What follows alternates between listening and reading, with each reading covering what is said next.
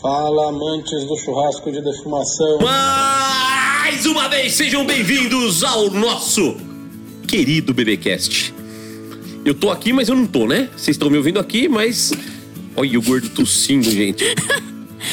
É com o estúdio cheio de fumaça que começa mais um BBcast. Hoje com um convidado especialíssimo, porque além de ser um cara muito foda, é um puta de um amigo, né? Eu, eu fazer esse programa com um amigo é sempre mais legal, né? Porque rola baixaria, rola besteira. Já quase não tô respirando aqui dentro. O negócio tá feio aqui, mas tá lindo. Olha lá. Fica jogando fumaça em mim. Maresia, sente a maresia, maresia. E Querer, querer esconder barulho é foda, né? É. Quando você fala assim, não vou fazer barulho, parece que tudo aumenta, né? É igual o peido, né? Se você tentar esconder, já era. O, o amigo meu tem uma frase muito boa, né? E- e, assim, é um cara pegador, ele sai com mulher pra caralho, tá todo vagabundo. Quando tal. o cara falar, "Ah, eu tenho um amigo. Não, não, mas é meu amigo, assim, eu aprendi isso com ele. Eu falei, e aí? Você saiu com aquela mina lá ontem? Ele falou assim, puta, saí. E aí? Ele falou assim, não vale os peidos que eu segurei por ela no carro. Quem nunca, né? Quem nunca passou por isso? Você peida no carro dos caras, Nazão? Quando dá vontade de peidar assim, geralmente é vontade de cagar, né? Já pensou o desespero que você, você ficaria ó, segurando. Já passei por isso, mas aí eu falo, eu vou no banheiro, aí você dá um cagão e já era. Ah, não, mas tudo bem. Ah, mas tem horas que não dá, né? Tem hora que não você dá. precisa- É, não, você tem que ter precisa- intimidade, é foda, né? Mas eu não, eu já cago logo, ó, dá licença, eu vou ali cagar, porque, gente, eu cago. É, eu- é todo fazer o mundo, todo mundo. Nossa. Cara, eu tô Eu sou, casado com a Beth há dourada. 11 anos, eu acho que ela nunca peidou na minha frente. Nem cagou? É sério? Do- no início do namoro, a, a Beth ela só ia no banheiro quando eu não tava na casa dela. Ou eh, se eu tivesse dormindo, ela segurava, só quando eu ia embora, nunca. Nossa, que sofrimento. Tipo, um, então, pois é. A- até hoje, na real, nós temos lá, lá em, lá em casa, temos a suíte, a nossa tem o banheiro, né? Na suíte e tem outro banheiro do, do corredor.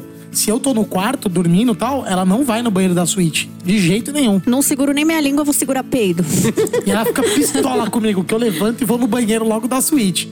Aí ela Já fala, arregaça. já arregaço tudo, ela já acorda brava. Vocês vamos começar a brincadeira, as Já apresentações? tá valendo, já tá valendo, já tá valendo aqui, ó. Começa aí. Começa o roteiro. Começou, vamos seguir o roteiro então. Do meu lado direito, do outro lado da mesa.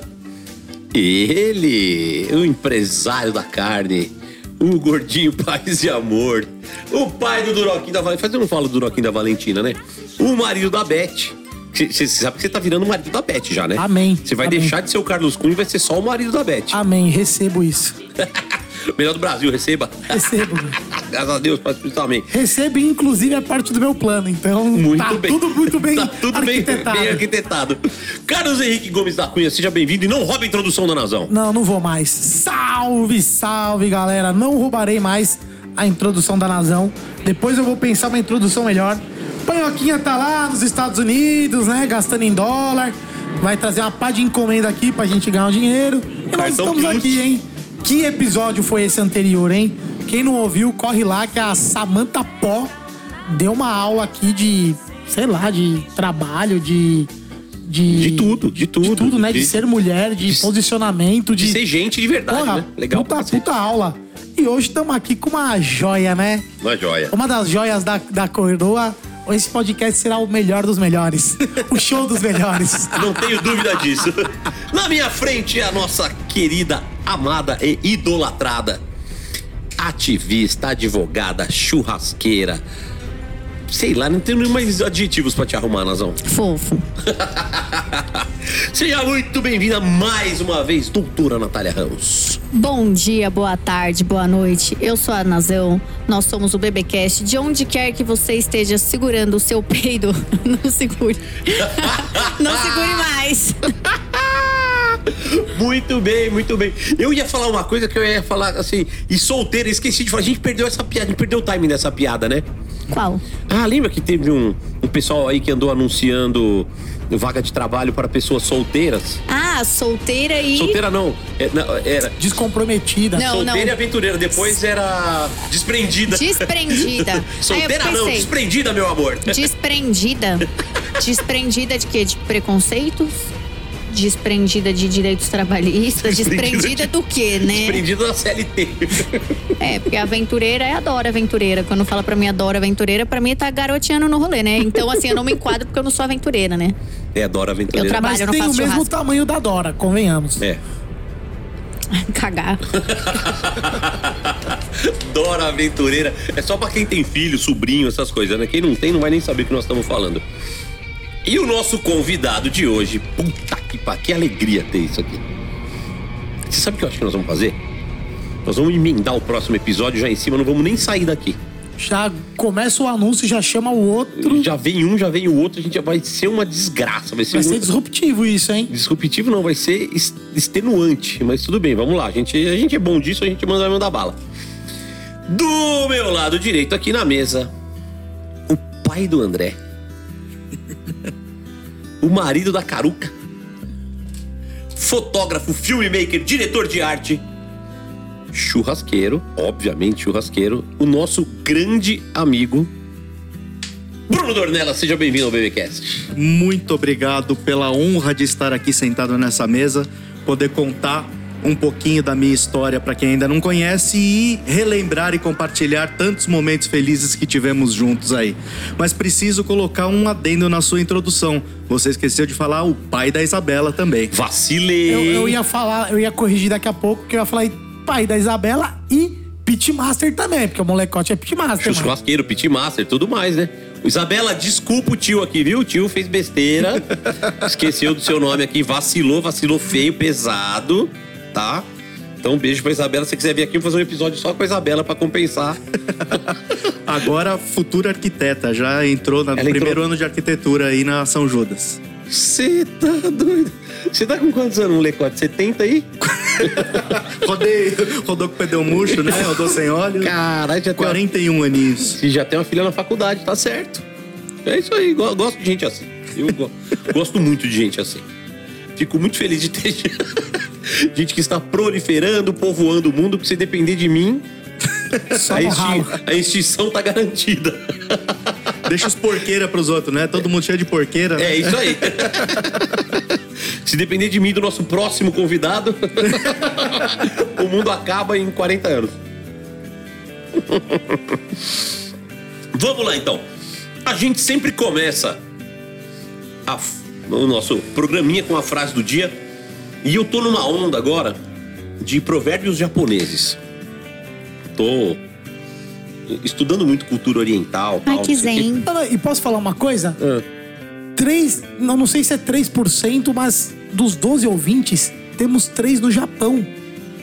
Lá do Japão mesmo? Sim, sim. Que ouve no temos- fuso horário? Não, sei lá que hora que eles ouvem, caralho. Não, mas é nós no fuso temos. horário. Não, não. Nós temos três ouvintes que ouvem do Japão. Fala Você- aí, Caião. Pelas estatísticas, eu, sei, eu sei dois, se eu não me engano, porque troca ideia Tem o comigo. que é o BBQ em Japão, posto. Então, não, não sei Não se é, o viu? Não? Talvez não seja nem o BBQ em Japão, mas temos três dos 12, três estão no Japão. Olha que legal. Loucura, hein? E eu. Manda aí o provérbio japonês. Provérbio konnichiwa. japonês. Dá, dá pra botar uma musiquinha japonesa aí, produção, no finalzinho? Anota aí. Konnichiwa. Bota um tiriririm, tiriririm. temos, ah, eu acho que se bobear. Um dos, Arigatozão. Não, mas se bobear um dos ouvintes é o Takase, que ele deve usar uma VPN lá do Japão. É, tá casa. Todo episódio nós temos que falar desse japonês, né? Ah, ele é demais, gente. É, ele é ele, demais, ele é que é fã dele, Dentre mas os a gente 12 que- cavaleiros, ele é um dos, um dos Ele mais Ele fala, brilham, né? ele fala que é fã nosso, mas é que nós é que somos fãs dele. Eu Ele sou muito um fã do trabalho legal. canal deles, é impecável. legal. Sigam o Gohan Go. Ele fez a história, ele fez história no aniversário de um ano do BBcast. Fez história. Quem quiser saber o que ele fez, que virou história, depois nos pergunte e nos chame que não vamos E- falar aqui, porque o que, o que acontece em Vegas fica em Vegas e o alambrado é quase Vegas. Na Calpig também, ele mandou uma mensagem, eu abri a caixinha de, de- de perguntas. Vou até aproveitar pra já ler. É, Nazão, quem é Maria Xoxonha? Gente, Xoxonha é isso mesmo que vocês estão pensando. A gente ficou hospedado lá num Airbnb muito louco, tinha uma decoração toda de Maria Xoxonha, que era uma alusão a Xoxota. Foi o Airbnb mais louco que a gente já ficou na vida. Então, respondendo e enviando um beijo aí ao nosso amigo Takazi. Maria Xoxonha. Imagina Então a gente solte o bêbado seu rindo. provérbio japonês. Vamos soltar pra você. Melhor do que mil dias de estudos diligente é um dia com um grande professor. Nossa. De novo é aquela história de sozinho a gente não é nem corno, né? Pois é. Você pode estudar sozinho, ver as coisas, tal, não sei o quê, mas se você tiver alguém pra te ensinar, alguém pra te colocar no caminho certo, vale muito mais do que estudar sozinho. A experiência dos outros pra mim é sempre um puto ensinamento. E, e eu sempre fui esse cara de querer aprender com os outros. Né? Eu sempre fui ruim de estudar sozinho, sempre fui ruim de parar pra ler, mas pra prestar atenção em alguém que sabe mais do que eu, que conhece mais do que eu, falar, ensinar, contar história, eu fico quieto. Eu era o chato que mandava o pessoal calar a boca na escola, porque eu queria ouvir o professor. Eu aprendo muito quando eu ouço. Quando eu leio, eu aprendo alguma coisa, mas quando eu ouço, quando eu tô prestando atenção na pessoa, eu aprendo e aprendo demais, demais de verdade. Então, pra mim esse provérbio é, é, é muito legal. Né, gordinho? Você é o bichão mesmo, hein, doido? Eu não, né? Assim, é o meu Então, jeito. hoje eu vou usar os jargões que eu uso com molecote. Ah, hoje é. Ó, Os stickers nossos normalmente é esse, que a gente troca várias ideias. Você é o bichão mesmo, doido. Você é o bichão mesmo, hein, doido? Essa figurinha roda é, pra caralho. rola.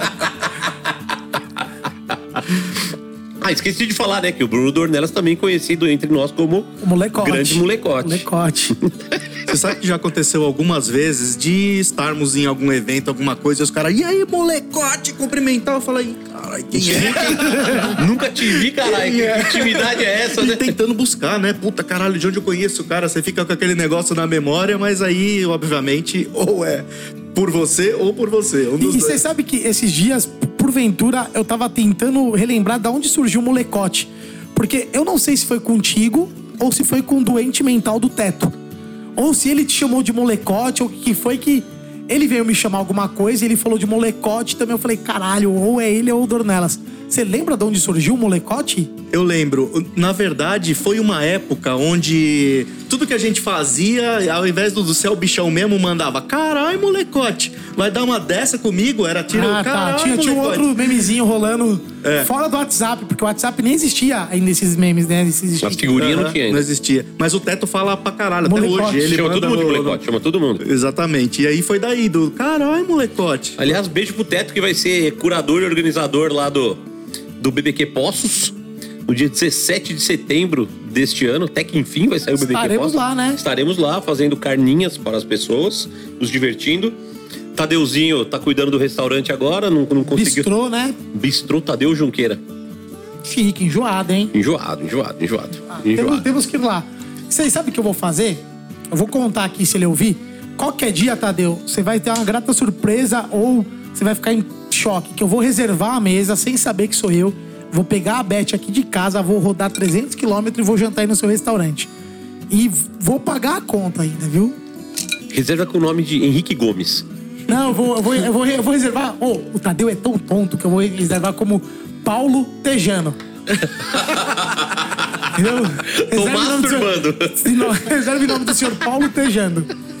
Esse final de semana eu terei a honra de conhecer lá o bistrô dele. Você Vai pra lá? Eu vou pra lá, nós vamos fazer o. Eu, com- junto com o Carnimal, nós vamos fazer o festival lá de São Lourenço. Ah, sim, e o Saporito vai junto, né? Vai junto também. Ca- o Carnimal, nosso junto. Maurício Carnimal, nosso próximo entrevistado no próximo BBcast, já fica o spoiler aí, tudo. E aí estaremos lá em São Lourenço. Sexta-feira a gente viaja pra lá e eu vou ter a honra de conhecer o bistrozinho do, do Tadeu Junqueira lá. E mando as fotos pra todo mundo e posto Do Egito mais. direto para São Lourenço. Do Egito pra São Lourenço. Aliás, a gente precisa trazer o Tadeu aqui um dia pra contar essa história do Egito. Tem tanta cagada. Imagina, mano. O cara não fala nem português direito. O mineiro que não fala nem o português direito foi pra trabalhar no Egito. Na cozinha de resort no Egito. Eu só sei que Brasil depois de algumas Egito. semanas ele me liga desesperado pra eu comprar uma passagem pra ele voltar. a, a história, a história, metade da história é isso. E eu comprei a passagem e ele tá aqui no Brasil, Ele graças voltou. a Deus. O importante é que ele São- voltou. São e salvo, o nosso menino tá aqui. Da SWAT, Tadeu é da SWAT. Ai, ai. Essa, essa é uma piada interna nossa, galera. Vocês não vão entender, desculpa, até a Nazão boiou. Mas é uma piada interna nossa aí, do, é outro meme do Tadeu. No episódio dele a gente conta e coloca A gente conta, o coloca vídeo e tal. Vamos seguir do molecote. Ai, caralho. Vamos lá, então. Molecote. É, tem a perguntinha idiota que a gente começa no programa, blá, blá, blá, blá, essa coisa. tá- Eu tô repetitivo com isso, né? Mas tem que fazer, não tem jeito, né? Então, como é que o BBQ entrou na sua vida? O BBQ especificamente entrou na minha vida numa oportunidade que eu não lembro muito bem que mês que era, que mês que era. Você vai me ajudar a lembrar talvez, mas você estava com o Sander parado na porta do debete com o Pete e eu acho que ia ter algum eventinho lá de tarde, alguma coisa assim, servir algumas alguns convidados, alguma coisa, e eu tava fazendo uma pesquisa de campo na época pro Churrascarte, pro aplicativo. E nesse dia eu resolvi ir lá conhecer o Debete, comprar umas carnes e tudo mais para poder produzir alguns vídeos. E você estava lá parado com o Pete na porta, junto com o Sander, e aí a moça lá da loja do Debete falou: passa lá é, fora, procura o Bruno Panhoca e prova lá o que eles estão servindo lá de barbecue. E aí eu acho que eu fiquei conversando com você e com o Sander lá durante uns 40 minutos. Explicou o pitch, o que tava servindo, o que ia servir, de que jeito era feito e tudo mais. E eu, porra, muito louco isso aqui. Provei a comida, trocamos cartões na época. Eu dei um cartãozinho do churrascarte, você me deu o seu cartão. E eu comecei a seguir aí o, o- tudo que você fazia com o Sander, os eventos e tudo mais. Caralho, vai da hora que o Panhoca tá com a cara aqui de surpresa total. Surpresa total, total, total, Pô, total. Vocês tinham que ver, porque o Dornelas tá contando, eu tô surpreso, porque eu não lembrava. Só que eu tô olhando pro Panhoca, o Panhoca tá meio de boca aberta assim, tipo. Eu tô Tentando, tentando, tentando puxar na memória. entender, porque ele também não, não recorda. Então, assim, eu lembro desse dia fielmente, porque foi assim. Pra mim foi um marco muito legal na, na minha carreira, né? A gente tava começando, não tinha nem. Devia ter uns 5, 6 meses de, de atividade da BBQ Tour, né? Eu era sócio do Sander ainda. E o Debete ligou e falou assim: Ó, eu tô montando a rotisseria aqui no, no açougue e eu quero vender defumado. Eu quero quatro brisket, quero 20 quilos de asinha e quero 40 costelinha. Era isso mesmo. Aí a gente passava a madrugada aqui na, na garagem do aqui do escritório, de onde a gente grava, fazendo. Dava 10 e meia da manhã, a gente ia lá pro debete, entregava tudo, ele punha na estufa e vendia por quilo. E assim, era muito legal, porque assim, a gente vendia o quilo da asinha pronta pra ele a 29 reais e ele vendia a 69. Ali já era uma aula, né? Ali já era uma puta aula de falar assim, opa. Mas pra gente era muito legal, porque no primeiro dia, o que, que a gente combinou? Ele ia bancar uma degustação. Então a gente parou o pitch na porta do debete e ficou fazendo degustação pras pessoas. Tanto que aquele dia, em duas horas, acabou todo o BBQ que tinha pra vender na rotisserie. O povo passava lá, já provou, tal, não sei o que, dava um pedacinho de costela e uma asinha pra cada um. Nem brisket, o brisket a gente nunca deu, né? O brisket não é pra dar mesmo. Mas, pô, a galera comprava pra cacete. Nós ficamos umas seis semanas fazendo isso.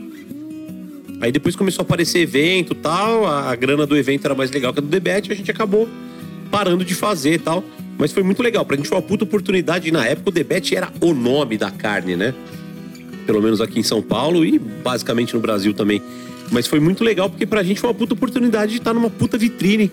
E o mais legal ainda é saber que nesse dia o molecote entrou para o BBQ e entrou na nossa vida. Olha que sensacional. Que loucura. E eu tentando puxar na memória aqui, porque assim, nesses dias, cara, de evento, você conversa com 100, 200, 300 pessoas.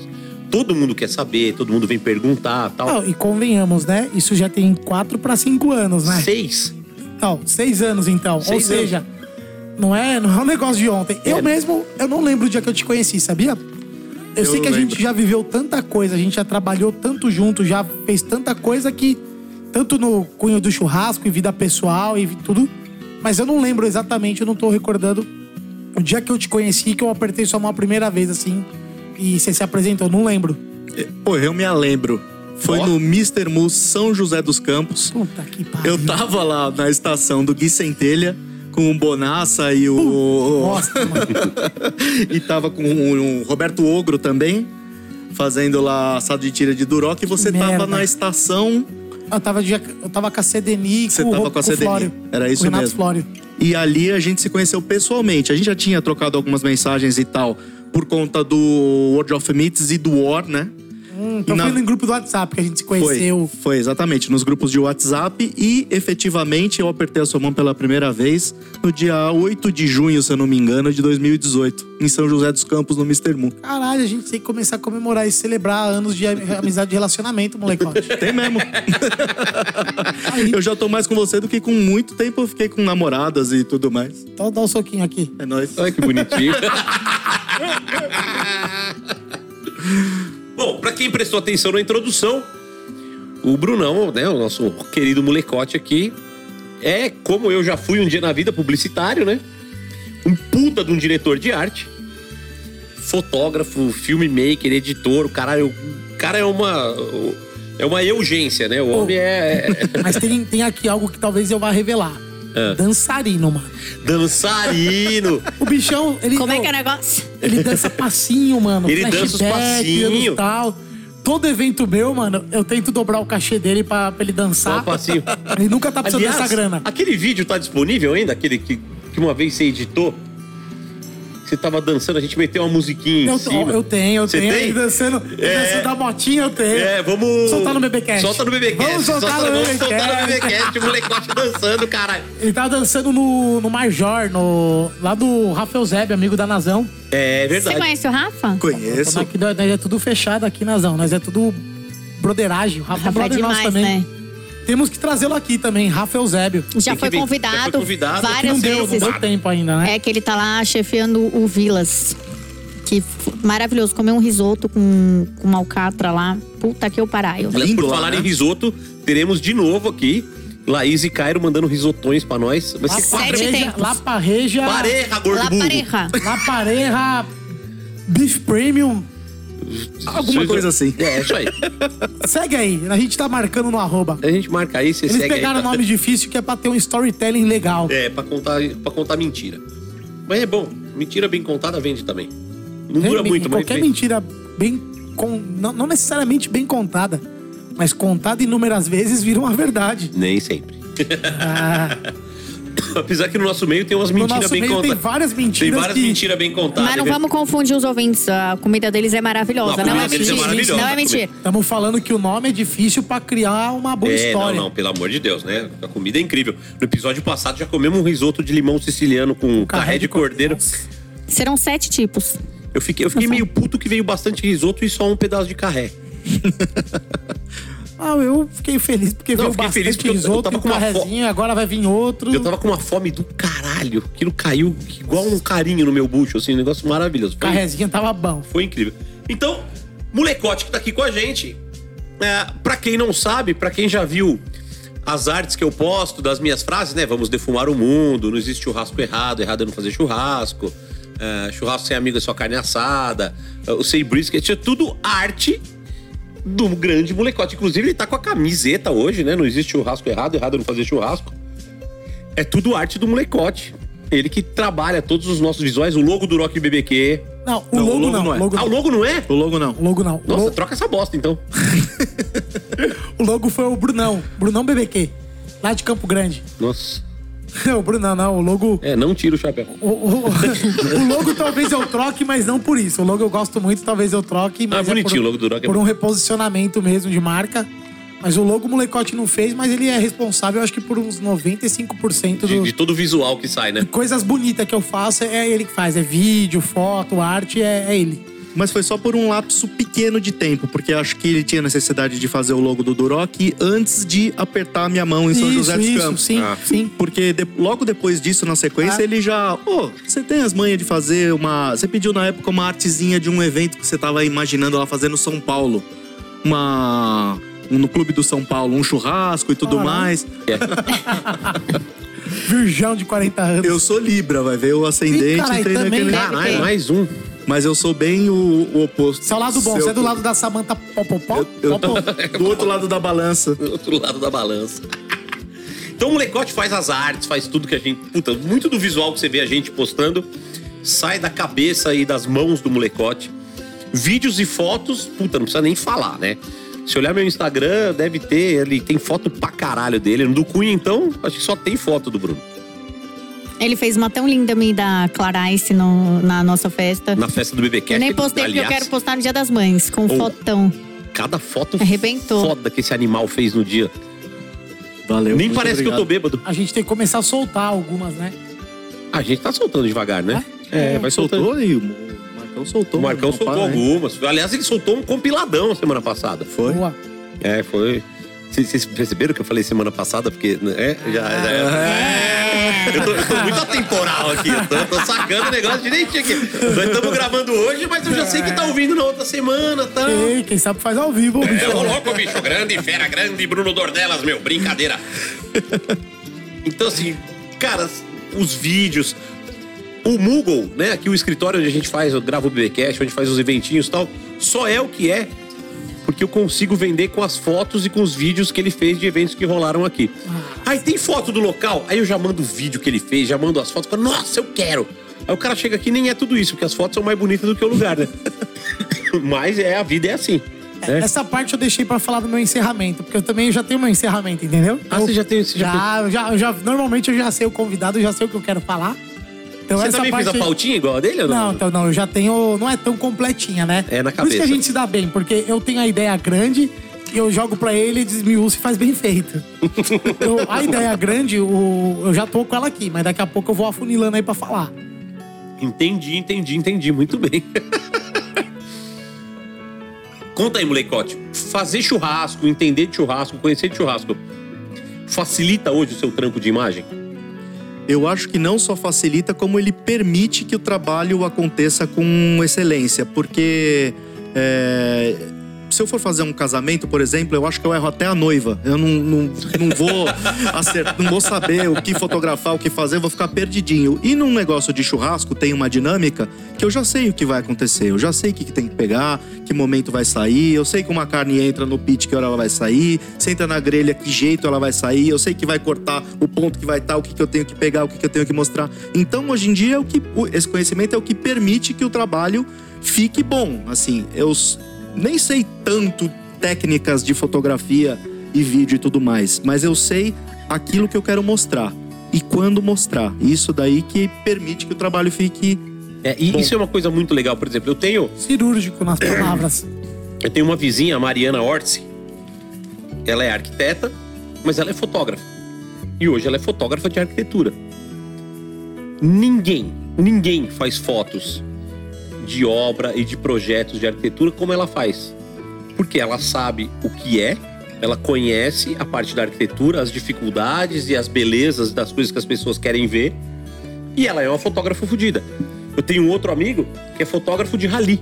Ele tira foto de rally. Só que ele era piloto antes. Então hoje ele olha um carro vindo, ele sabe onde se posicionar para tirar foto. Um rally chega a ter 18 quilômetros de pista. Onde escolher Qual é o ponto que eu vou escolher para fazer fotos lindas? Ele sabe. Por quê? Porque ele já pilotou. Então, essa coisa de fazer imagens, né? ser um bom fotógrafo não te qualifica a fotografar qualquer coisa, né? O que você falou do casamento, você vai errar até a noiva. Então, isso é uma coisa muito legal, principalmente para as pessoas entenderem, porque a gente vive muito de imagem, vive muito de vídeo, de foto, de Instagram, de TikTok, do escambau. Se você não sabe o que você está fazendo, Principalmente alimentos, né, Dornelas? que é Sim. muito difícil, muito difícil. Você, você acaba cometendo erros ou perdendo muito tempo, desperdiçando o seu talento em coisas que não valem a pena. Então, é- essa especialização acho que te torna um cara muito diferente no nosso mercado hoje. Apesar de a gente não deixar você sair pro mercado, né? Porque a gente fica te segurando nos nossos eventos. Mas é muito. O, o que às vezes, assim, eu, eu fico um pouco triste com isso, sabia? Porque eu sei o quanto ele é bom churrasqueiro, o quanto ele sabe fazer. Só que eu não deixo ele ser churrasqueiro nos meus eventos. Porque assim, se eu coloco ele como churrasqueiro, eu não tenho o meu melhor fotógrafo. Você perde um puta fotógrafo. Entendeu? Então, assim, é- é- ele tem um pouco de culpa nisso também. Né? É um. Você que tá ouvindo, talvez também tenha como levar isso pra tua carreira. Que quando você é muito bom numa coisa, se você não tiver ali um sucessor ou preparar alguém, talvez isso te vire uma âncora. Né? Não tô nem dizendo que seja o caso dele, se ele quer fazer mais churrasco ou não, nem nisso. Mas assim, o fato dele ser um tão bom churrasqueiro, é, tão bom fotógrafo pra mim hoje, eu não consigo ver ele no meu time fazendo outra coisa que não seja as fotos. E porra, e se ele quiser fazer churrasco também num evento ou outro? Entendeu? Então assim, às vezes eu penso nisso, falo, porra, mano, eu só chamo ele pra fazer foto, só chamo ele pra fazer foto. Eu nunca chamo ele pra fazer churrasco. E aí eu não sei, não sei nem tipo quanto que isso também te impacta se você também às vezes quer fazer churrasco, não quer só fazer a foto. Mas é, é, é pra reflexão mesmo, né? Tipo, se você tá inserido no mercado onde você é o melhor do que você faz, saiba que dificilmente você vai conseguir mudar de posição, então. Porque o mercado não vai deixar. Então, se você quiser mudar, talvez você tenha que começar a cavar isso. né? Então, isso em todas as áreas. É, em todas, em todas. Assim, eu fui publicitário por 22 anos. Quando eu parei de ser excelente no que eu era, eu fui buscar outra coisa. Né? Eu nunca quis virar o velho da agência. Agora eu virei o velho do churrasco, mas tudo bem. Antes que alguém faça a piadinha, já fiz, tá? Toma. Talvez você não lembre, mas nós já tivemos essa conversa. E eu justamente fui te levar essa frustração. Porque Não lembro. nós fizemos um, um monte de. Como fiz, fiz insensível, muita Gordo. arte pra você e tudo mais, e você me chamou pra ir fazer um dos eventos. Pô, vem aí tirar umas fotos, produzir um conteúdo pra mim e tal. Eu falei, beleza, vou. Aí, em algum momento, talvez a gente estava defumando lá na madrugada, e eu falei pra você, porra, cara, eu queria ir, de repente, participar de um, de um, de um evento assando pra gente faz- fazer churrasco e tal. A gente faz os dois, mas eu queria colocar a mão na massa também e tal. Aí você falou, cara, é, dá pra fazer, mas eu vou te passar aqui uma visão do que eu tenho sobre isso que você me falou. Você falou, churrasqueiro tem um monte de opção de voluntário, um monte de gente boa, um monte de gente legal. De ir pra fazer foto e vídeo, eu só tenho você. Se você estiver cortando carne no momento que deveria estar fotografando, eu não vou ter a melhor imagem da carne que tem que cortar. Então, é, eu prefiro que você venha, participe e tudo mais. Um eventinho menor, alguma coisa a gente faz juntos, mas em alguns pontuais eu prefiro que você tire foto e vídeo. Eu tô coerente, hein? Eu sigo falando a mesma coisa. É, não. E eu isso, nem lembrava. E isso mudou a minha postura, inclusive. Que eu passei a participar de mais eventos com esse foco do que é, igual tava, por exemplo, como eu fui de voluntário no primeiro festival, eu queria ir pra assar. Tava no barato de ser churrasqueiro, de que eu quero assar, quero ir pra grelha, quero servir, quero não sei o que, quero não sei o que lá. E aí eu consegui juntar os dois mundos e, e, e pra, de forma que eles ficassem harmoniosos. Também, porra, eu vou ter a oportunidade de fazer churrasco, de assar diversas vezes, mas é mais legal eu estar com esse cara aqui, é, mostrando o que ele tá fazendo, fazendo as fotos e os vídeos e tudo mais, pra poder crescer eu, ele e a quantidade de eventos que a gente faz. É o bichão mesmo, hein, doido? Se prepara, você é só figurinha hoje.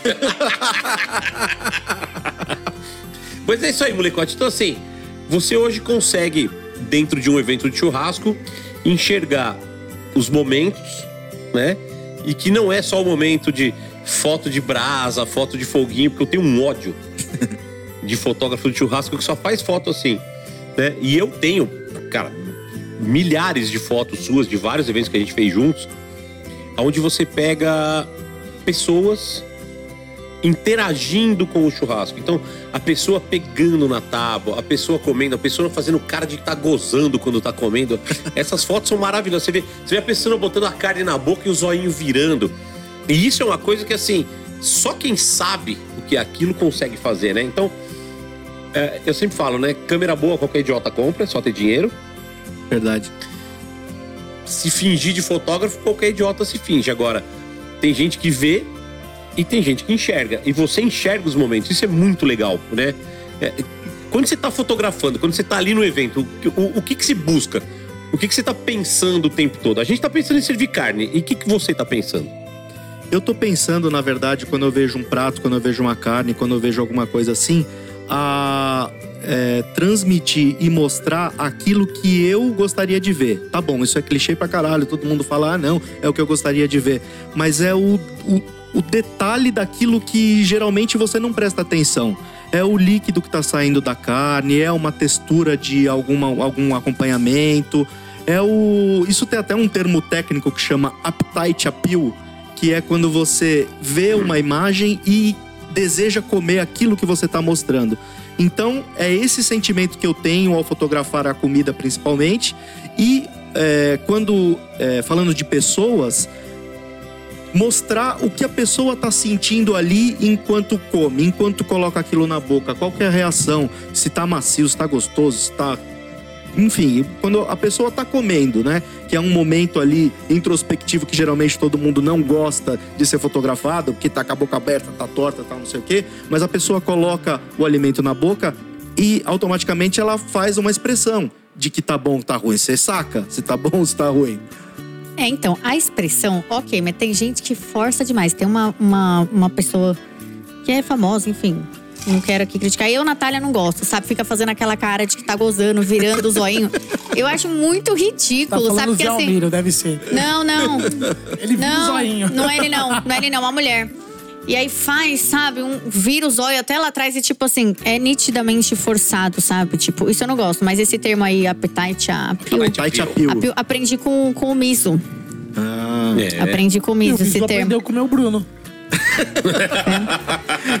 cada um tem o Eu sou que mais merece, da linha né? que eu gosto de, de focar no, no alimento e mostrar a textura, a vibratilidade ali da- das cores. Isso. Agora, essa linha de, de vídeo assim, já, de gente virando os olhos, hum, oh, oh, meu Deus. É, quando é menos, eu não forçado. gosto. É, forçado eu não curto, entendeu? É, eu Tem que ser também natural, não. espontâneo, Não, evento. e tá fica ali claro comendo. pra cacete quando é forçado, E aí né? todo vídeo da pessoa, ela tá ali, pega o teco de carne e fica Fala lá. o nome, Nazão, você tá muito... Ah, não, não. Você já foi mais... Da, da, da biscoito. Não, não gosto, eu só não gosto, entendeu? Ah, tá tudo tá bem. É, se eu não gosto, é um problema meu. Eu não vou ficar expondo outra mulher, Ah, entendeu? Não, tá Mas, certo, tipo, não você gosto. tá bom. Entendeu? É, Mas é aqui as ridículo. pessoas fazem pra internet isso, né? Pra ver, ah, precisa exagerar pra viralizar. tipo um não exagero. É, tá errado. E conte- produzir conteúdo, às vezes, tem dessas também. Mas o que a gente pega, geralmente, é em eventos que a pessoa não tá vendo que É, você sem tá ser fotografando. visto, tipo, normal. Aí É, beleza. exatamente. E isso é legal. É difícil, porque, por exemplo, você faz. É, às vezes eu aproveito 10% do, da, da quantidade de cliques que eu tiro. Em evento, eu chego a tirar 1.200, 1.600 fotos para poder ter ali 160 fotos para mandar para o cliente, entendeu? Ou para quem é o, quem tá me contratando. Então é muita coisa para poder selecionar e tratar, mas quando pega é, é legal. É, isso, isso, é- isso é uma coisa que, assim, graças ao digital, Uhum. isso aconteceu, né? É, eu trabalhei numa época em agência onde a gente usava cromo. Aí lascou-se. Assim, cada, cada, o, o Maurício tá assistindo aqui o episódio, ele já até virou o zóio de lembrar de cromo, né? O Maurício só tem agência há 25 anos, né? Então você imagina assim, que um clique custava uma fortuna. O cara só apertava o botão da câmera, O cheiro aqui começou a ficar o cheiro começou a incrível, ficar mano. incrível, né? E o cheiro veio e o rango... Olha só, mano. Nossa senhora. É, é um risoto de frutos do mar. Dia de sorte. Minha Deus do céu. Foda-se o que boa você ia falar do Maurício. Quem é Maurício? Tô só- eu perdi Conta a- aí, Caio. Conta aí o que, que é isso aí. Cola no microfone aí, já Caião. roubou a cena. Segundo tempo, galera. Gente, tudo bem? Aqui é o Cairo, do La Pareja Churra- Churras Lá o quê? La Pareja. A pareja, muito bem. Bom, aqui temos um, um risoto de frutos do mar com polvo, camarão e lula. Deus do céu. 2022 já sabem, né, galera? Eu pensei que elas iam meter o Lula livre ali, né? Mas ele já tá livre. Caraca, galerinha. É que ó, beautiful. ve- vejam lá nos cortes no YouTube, no YouTubinho, que realmente tá bonito, mano. Um prato sensacional pra fazer foto. Não é? Tá a sensacional. Ah, então, Coçando a mão cores, né, um prato, um prato instagramável. Deus do céu, olha o tamanho disso. Um prato instagramável Está total. magrável. E o foda é que agora eles começaram ali, deram o prato da Nazão, deram do panhoque e o meu não chegou ainda. A boca tá como? Quer trocar, gordinho? Quer, quer pegar isso aqui Não, não, antes? não, não. E Vai pra que o meu vem tá- maior. Vai que ela fez proposital, falou assim: não, vou mandar menos pros normais e um maior pro paquiderme. Né? Então, Pra quem tá ouvindo aí, eu vou tirar um retrato bem lindo desse prato e vou postar lá no meu feed. Busca lá pra saber que dia que foi. Boa. Arroba Bruno Dornelas. Aí, tá vendo? Ainda é ligeiro aproveita- pra caralho tá Aproveita, vendo? molecote. Faz o jabazinho que é, que é importante. é o bichão mesmo, hein, doido? Já, já meteu um gancho que ninguém viu, mano. Hypou em cima do hype do outro anunciante, mano. É isso É aí. isso aí. É assim que funciona, cacete. Cada um entra com o seu trabalho. Ele É, foi é, lá, fez Foi lá, e eu vou risotex, retratar. Já vai dar uma, uma retratada na bagaça. Muito bem, vamos aproveitar então, já que a gente tá aqui de boca cheia, felizão, nosso cheiro disso tá incrível.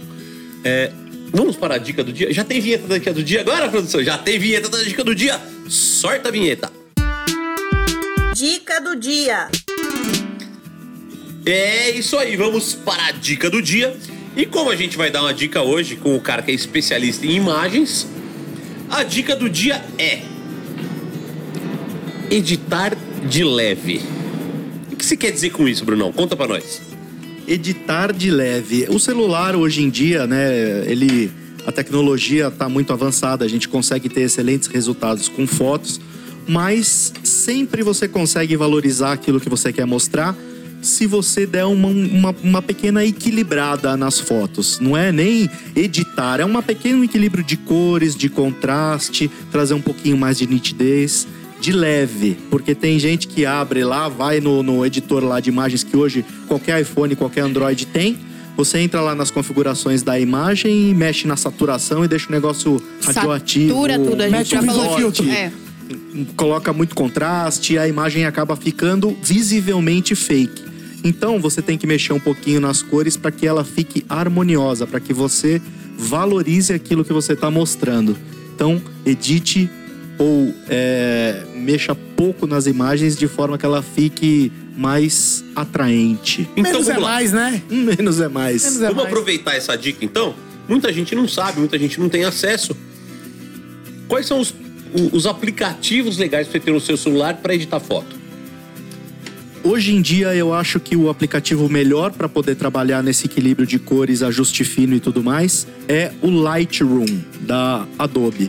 É, ele tem a versão gratuita, não precisa pagar a versão paga. A- Pagar a versão paga é excelente, mas você carrega a imagem lá dentro do Lightroom e ele tem um ajuste fino de muitos detalhes que você consegue mexer na imagem e fica sensacional, alta resolução para fazer. Já tem as configurações lá de post se você quiser colocar ela no feed ou fazer stories e tudo mais. É tudo muito facilitado hoje em dia.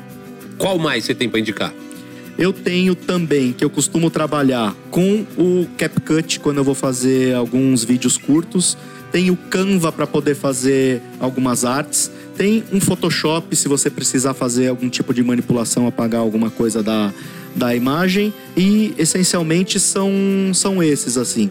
Se eu tiver que fazer algum trabalho mais complexo aí, é, justamente por já mexer com isso e ter as ferramentas na cabeça, eu jogo pro computador e aí resolvo, resolvo no- nos softwares da Adobe aí que Tá, aí você vai para um nível mais avançado, né? Isso, isso, Então, isso. pro nosso, pro nosso ouvinte no próprio celular, eu teria o Lightroom, é, o CapCut e o Canva. Com isso eu já não passaria necessidade de nada. O Snapseed, vai.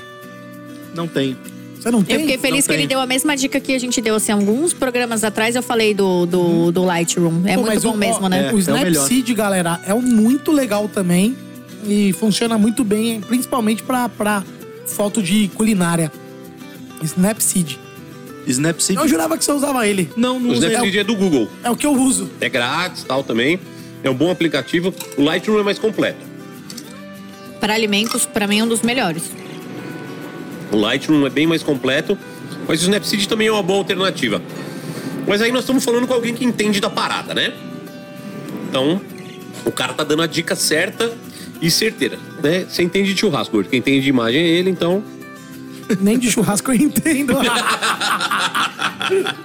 ele tá com ataque de modéstia hoje, não sei o que tá acontecendo com ele. Os aplicativos hoje em dia facilitam muito já essa edição por conta dos filtros e ajust- ajustes né, que eles já vêm nos presets dos programas, facilitam bastante. E é, como já trabalho com isso já há mais de 20 anos, já tem uma. Você sabe onde mexer. Ah, isso aqui tá faltando um pouquinho de alguma coisa. Então essa aptidão de saber o que falta já me coloca um pouquinho na frente, né? Em relação a mexer num software como o Lightroom, por exemplo, que ele é, descortinado, né? Ele te dá exatamente todas as opções para você poder editar. Isso é muito legal. Eu preciso fazer um, um adendo aqui, saindo desse assunto foto. Sim, eu já comi muito risoto de frutos do mar na minha vida. Mas é a primeira vez que eu como um risoto que tem mais camarão que arroz. Tá incrível, né? Camarão, Ô, Polvo. tá Camarão hora, aqui é mano. mato, Tá meu hora amigo. mesmo. camarão, polvo, Ó, tá tão da hora que eu já vou triangular aqui o rolê. Porque os meus eventos, sabe como é que funciona? Eu já falo assim, molecote, eu quero fazer um evento desse jeito. E ele já canta tudo. Então a gente já vai tentar propor aqui um festival de risoto lá no Alambrado. A gente vai vender o, a gente vai vender o convite e vai fazer, sei lá, seis, seis, seis pratos, seis risotos diferentes. que Tá aqui. Hum. Quem se é louco por risoto, paga e vai lá e nós vai comer risoto e ganhar dinheiro. Mas risoto com pegada de churrasco, né? Porque Não, é esse aqui, esse que vocês serviram aqui. isso aqui tá incrível. Tá muito bom. Risoto em seis tempos. Nossa Já senhora. tem mais um job para nossa listinha Já põe aí, vamos começar aí atrás. Já vamos atrás de patrocinador de frutos do mar também, que é caro. Importante. E segue o jogo. Aliás, a gente não. Na, na edição passada, a gente não fez o jabá dos nossos patrocinadores da festa. Vamos fazer hoje? Vamos, vamos, vamos dar um. Vamos dar aquele biscoitão pros caras que ajudaram a gente na festa? Porque a Ah, gente. pô, o nosso, a nossa festa, como, como bem sabem, foi incrível, né? Nossa Foi senhora. uma mistura de tudo, de rave com isso, com aquilo, teve tudo. Eu vou falar alguns, vocês falam outros aí. A gente vai lembrando todo a mundo, gente vai. lembrando, pô, a gente teve o, o grande apoio aí do Oba, né? Uhum. Hortifruti. Ele colaborou bastante aí com a gente, viabilizou grande parte aí do nosso evento. Tivemos aí apoio também do pessoal da cervejaria Maniacs, da cerveja Brooklyn, né? Tivemos aí o pessoal da Jim Beam. Foi incrível o serviço de Jim Beam lá, Mandou, mandou uísque e uns gatão. Tem até, tem até foto da Nazão lá, aparecendo a colo dos Cleópatra. gritos. dos Puta que cara, lá merda. é. Quem não viu, vai lá no, no Instagram Mandar e um abraço aqui pro. Paulinho da Elite Bar, que é quem faz a operação de. Não, Um os cara caras, são, os sensacional. caras são, são punk mesmo. Pode mandar os gatos e mais uísque pra Tivemos gente apoio também. da Bioleve também. com Mandou água, mandou energético. pra nós, Foi- é. Deu energia, o Panhoca... Bom, o Panhoca tava a energia na veia, né? Nossa Tava senhora. cheio de energia. Nossa, eu comecei a beber meio-dia. Você acabou, nem acabou. Até hoje você tá tomando, né? Quem mais? Pô, tivemos aí o, o Alambrado também, pô, apesar de eu ser um dos sócios lá no Alambrado, o Alambrado, Alambrado que cedeu espaço fez pra aí gente. O, o evento, né? Pô, a equipe toda lá, nossa, a Beth, o, o Caio Poletti, o Saporito, Central Surf. Central Surf, Mandou nosso look. Mandou e, um look pra nós. Ficamos E mandou as lembrancinhas do- dos, dos convidados. Os convidados. Moca Clube, tava com o Dizinho Boca lá, Clube foi lá, mandou café pra nós também. mandou presente pra Ganhei galera que café teve. maravilhoso. O... Como é que é o nome do DJ? Que Eu ia agora... falar agora, o Júlio Pérez DJ, arroba Júlio Tá Pérez louco. DJ. O Júlio Pérez DJ. Animou a festa, muito. mandou bem pra Foi- cacete. Até hoje foi uma das melhores festas que eu fui nos últimos tempos. Porque não ficou essa punhetagem que só tá essas musiquinhas de malvadão, TikTok, senta, senta, soca, soca. É legal essas músicas, é bacana, é o nosso dia a dia de Instagram, de tudo mais. Porra, a hora que você quer ver uma festinha, é legal um DJ tocando uns negócios mais da hora, sabe? Umas músicas que todo mundo canta, dança, não fica aquela merda daquela E o- soca, e o soca, seu Julião, fogo cara, o malvadão. Julião só faz evento pra grandes empresas, casamento de milionário. O Julião é muito foda. E, cara, ele tendo tocar na nossa festa foi. Foi incrível, incrível, incrível, mesmo. Puta, que, que presentaço que ele deu pra gente. Estamos Tudo que a esquecendo. gente fina, Julião, né? Não, Júlio é gente fina pra caralho. Eu não sei se eu tô esquecendo alguém. Se eu estiver esquecendo, me desculpem aí. É, Acho ah, que teve o patrocínio da Yag Master também, que eu vi uma. Não, não foi uma desse, foi pago mesmo. Não, não, não. A Yag Master foi através do Oba, né? Uhum. Ou Então o Oba forneceu as coisas, a gente buscou no Oba, então o Yag Master, que fez a, alegria da galera, foi, foi retirado junto do Oba. Muitos copinhos, muitos copinhos. Silvinho shots. também, da Coalhada, pô, O o aliado do Silvinho Silvinho, fortaleceu pô, com a Coalhada. do Silvinho, a gente morre aqui, né? Então é isso, galera. Se a gente esqueceu alguém, desculpa. Não que não tenha sido importante, mas é que foi tão intenso que já não estamos recordando tempo nem de de tudo. lembrar das coisas. É isso aí. Silvinho, inclusive, que é um dos nossos cases na agência lá, que a gente fez criação de marcas, Aliás, legal de pra cacete. Conta, conta essa história, conta essa história. Ah, eu acho que ainda tem que seguir a cronologia, porque a agência ainda vai chegar de um dos workshops de faca. Porque o, teve, tem muita coisa aí, não é a agência ali. Tem que.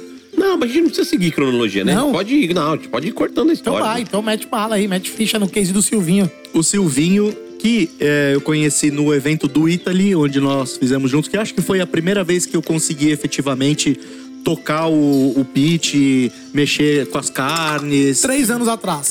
três anos atrás. No Lago Igliata, de abril de 2019, na estação do Panhoca.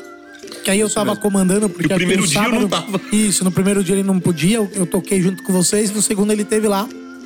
Foi esse mesmo. E esse dia eu conheci o Silvinho, que levou lá o produto pra gente provar. Uma coalhada incrível, sensacional aí, que o Cunha sempre fala pra vocês e o Panhoca Nazan todo mundo fala. Que tem lá no Alambrado pra vender, inclusive. E o Silvinho tinha uma embalagem que ele tinha o nome de Porks. Não, né? isso, isso, vamos, vamos- a gente já falou disso aqui, né? No, no episódio Ele do já Silvinho. contou. Ele já contou. Mas, cara, o cara vendia uma coalhada e tinha um porquinho cor-de-rosa na, na, na coalhada. É, não, não, mais nada a ver, impossível, né? E aí, graças a, ao nosso amigo Molecote e o nosso amigo Carnimal, nosso próximo convidado, Ele chegou lá com a, é, com a gente com essa necessidade de fazer atualização de embalagem, de rótulo, só que não sabia o que fazer, com marca e tudo mais. E a gente é, sentou ali para conversar um pouco e definiu que justamente seria a coalhada do Silvinho, que era como já vendia, né? O Silvinho é um cara muito carismático, tem um, um semblante muito carismático e a gente resol- Bonitinho, resolveu Silvinho. assumir isso pra marca dele. Então hoje ele vende a coalhada do Silvinho, o alho do Silvinho, tudo leva o nome dele. E a gente trabalhou o desenvolvimento de embalagens e rótulos também, valorizando o produto. Tanto que o rótulo da coalhada é um rótulo transparente, ele é meio amarelado, mas é transparente para poder valorizar o produto que é lindo. O invase dele tem azeite, tem o alho, tem um é, tomilho. Então é um produto que é vendável por si só, só pela imagem. Então a gente valorizou isso e graças a Deus é um produto de sucesso aí no mercado. E o Silvinho tá feliz e a gente tá feliz e o produto é sensacional. E só um adendo: o Silvinho não chegou lá. O Silvinho foi chotado, esturrado. Eu chutei o Silvinho lá. Foi. Eu fiquei dois anos enxotando esse filho da puta pra ele fazer esse rótulo. dois anos. A gente vai morrer, velho. Eu e o Silvinho, eu vou brigar com ele. Ô, dois anos, mano, eu fiquei falando pra você. E do dia que ele foi lá e mudou o rótulo, parece que o bagulho deu uma outra dimensão, né? Começou a ter um produto, né? Começou a virar uma empresa, né? Um rótulo transformou uma empresa. Sim, porque ele vai vender o produto hoje em dia nos empórios, né, nos mercados e tudo mais, e aí precisa ter esse trabalho de imagem, porque o cara tá comprando ali, não é sempre que tem uma degustação, o cara não conhece o produto. Então, se a imagem transmite para ele confiança e que o produto é bom, é aí que o cara compra, né? Um fator, é um decisor de compra nesse caso. Volta ao conceito técnico que você falou do It Appeal, né? O Appetite appeal. Appetite Appeal. Exatamente. Você tem, o- você tem um appeal, né? Você tem um apelo para ter um apetite naquela embalagem e você, consequentemente, gera mais venda, né? Exatamente. E, galera, o que, que é interessante isso, né? Olha que legal. É, é BBcast, é American Barbecue, é churrasco, mas a gente tá falando de uma outra vertente, de uma outra ótica e o do quanto isso é importante, né? E o quanto isso é relevante. Boas imagens, bons conteúdos, bons vídeos, né? O... Eu falo, hoje a, gente brinca, né? Que eu sou o empresário da carne, eu tô envolvido em carne, fazendo várias coisas. E eu tenho certeza que grande parte do, do, do sucesso disso ou da construção disso advém do trabalho que o Dornelas fez, né? De fazer as coisas ficarem bonitas, de fazer as coisas ficarem vendáveis. Então não é só um negócio assim, acordar, fazer um story sem camiseta ou com camiseta e fazer churrasco, né? Tem, tem muita coisa por trás, né? Pra fazer as coisas acontecerem. Então vamos também parar com a ilusão de olhar que assim, ah, a pessoa faz tudo naturalmente, faz tudo fácil. Não, tem um puta trampo por detrás.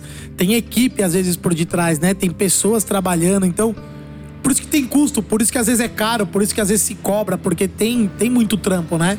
E pra também- fazer uma entrega desse jeito. Com certeza, não é só também o trabalho de comunicação do produto em si. A gente desenvolveu cards dos produtos dele, né? Como se fosse uma apresentação que ele tem a oferecer, é, o tamanho das embalagens, com foto produzida, com arte e tudo Não, mais. foi muito além do rótulo, né? Sim, exatamente. Foi, foi é um uma... trabalho de comunicação no total mesmo.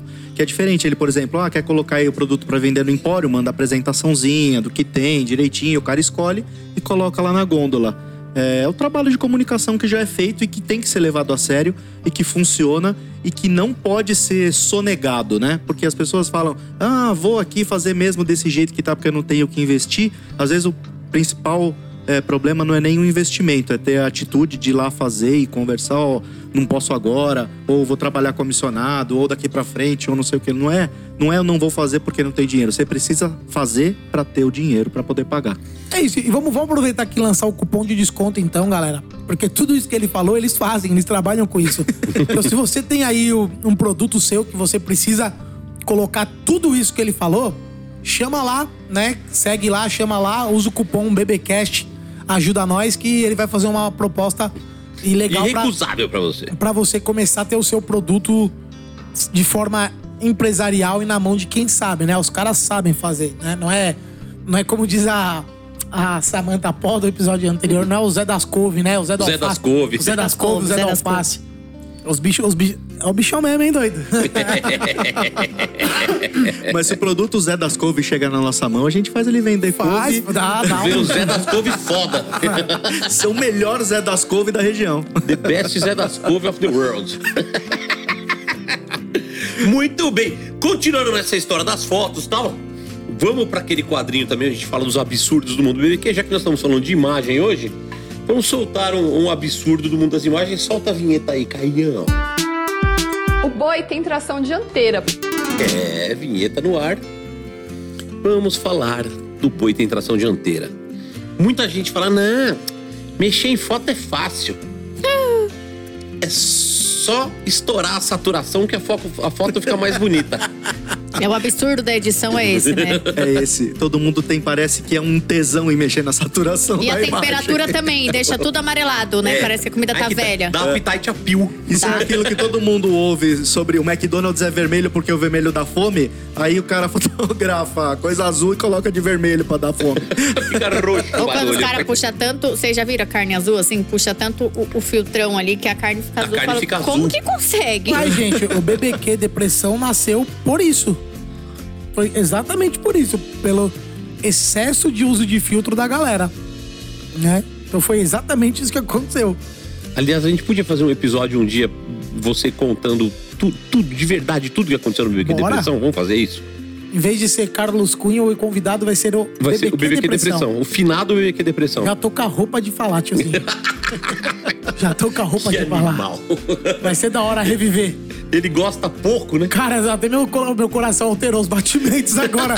Eu tô no nível de excitação maior. Vamos fazer um episódio o, o, o, o que foi, o que é e o que deixou de ser o BBQ Depressão. Caralho, acho que essa foi a sua melhor ideia desde que eu te conheço. Caralho, Não, gordinho. não, foi muito boa mesmo. Foi boa? Foi boa pra caralho. E aí, você que tá ouvindo a gente, manda mensagem pra gente. Se a gente chegar a 11 mensagens pedindo, Não, não, não. 13, né? Isso, que, isso representa que nós ganhamos no ganhamos mínimo então um, mais 13 um. mensagens pedindo o episódio BBcast e BBQ Depressão. Faremos. Faremos o episódio. Só depois que eu voltar da viagem. Não, Que, aliás, sim. você tá me ouvindo hoje e eu estou neste exato momento em Memphis. Já ganhou, tiozinho, a competição? Já não, tá ainda não, ainda não. Hoje, não, hoje é Melhor dia... cupim do mundo. Talvez já tenha até lutado no molho. Não, lutado no molho vai ser dia sexta-feira. Sexta-feira vai ser dia 13, né? Olha, sexta-feira 13, você sendo consagrado campeão mundial com De cupim. cupim. Imagina? Ah, cara, vai ter suicídio coletivo aqui no Mas Brasil. assim, eu já posso voltar falando que é o melhor cupim do mundo. Já, Porque vai ser o único. já. Qualquer Aí vai ter, aí te vai ter suicídio coletivo aqui de algumas seitas. Aceita que dói menos. Ou, ou ou suicídio coletivo que também não dói tanto. É isso aí, então. Quando você for mexer numa foto, mexa com moderação, com parcimônia, né? Parcimônia é um termo de velho. fudido. Parcimônia. Parcimônia. Não que não pode mexer na saturação, se for necessário. Mas eu acho que até a Nazão já deu essa dica aqui. Deixa o dedinho longe da saturação, mexe no resto pra ficar equilibradinho, bonitinho. Não ficar, é, como chama? Puxa, Radioativo. né? puxa só um, um pouquinho da textura, um pouquinho do preto, vai. Dá um não parecer um ovo de um, do Avatar. É, exatamente. Fica aquela comida de Chernobyl, né? Maionese de Chernobyl, você já viu aquela maionese verde fluorescente? Maionese de Chernobyl. Em hambúrguer a gente vê muito. Vê Bastante, bastante. Tomate amarelo. Ai, deixa eu fazer uma maionese verde. É, Fosforescente, brilha no escuro a maionese. É o fim do mundo. É Faça a expressão quem não é visto não é lembrado ser positiva na sua vida. Tem algumas pessoas que não é, quem não é visto, pelo menos não é ridicularizado, né? hum. Nossa, eu tô assim. Esse risotinho de frutos do mar caiu, fez um. De novo eu zerei meu pratinho. Eu também zerei meu prato. Eu ainda roubei do danazão, tá? Não, tá realmente. Fazia tempo que eu não comia tanto Quem assim. se fode aqui é o, é o entrevistado, né? Porque enquanto você falou com ele, eu zerei meu pratinho. É. Ele tá sempre sob alerta pra responder. Ele não consegue comer. Tá com um toquezinho de defumado, um Tá. gostinho de grelha que tá Tá, incrível. tá, tá. da Todos, hora, os, todos os frutos do mar foram Puta grelhados. merda, tá muito Eu surpreendente. sabia isso. que, ele, que, que a Laís e o Cairo não iam decepcionar. Isso eu tinha certeza também. Eu Isso- tinha um pouco de dúvida por causa do Caio. Eu não tinha. e A Ele tá falando isso só porque a Laís tá aqui dentro da sala. Não, a Laís é demais. Não, não, tocou. não. O Caio, ele tem cara de ser um cara um pouco mais perdido, assim, mais desatento. Ele usa óculos. Todo cara que usa óculos Que que é, já, gordo? já tem É, cara é. de ser um pouco mais, mais desatento.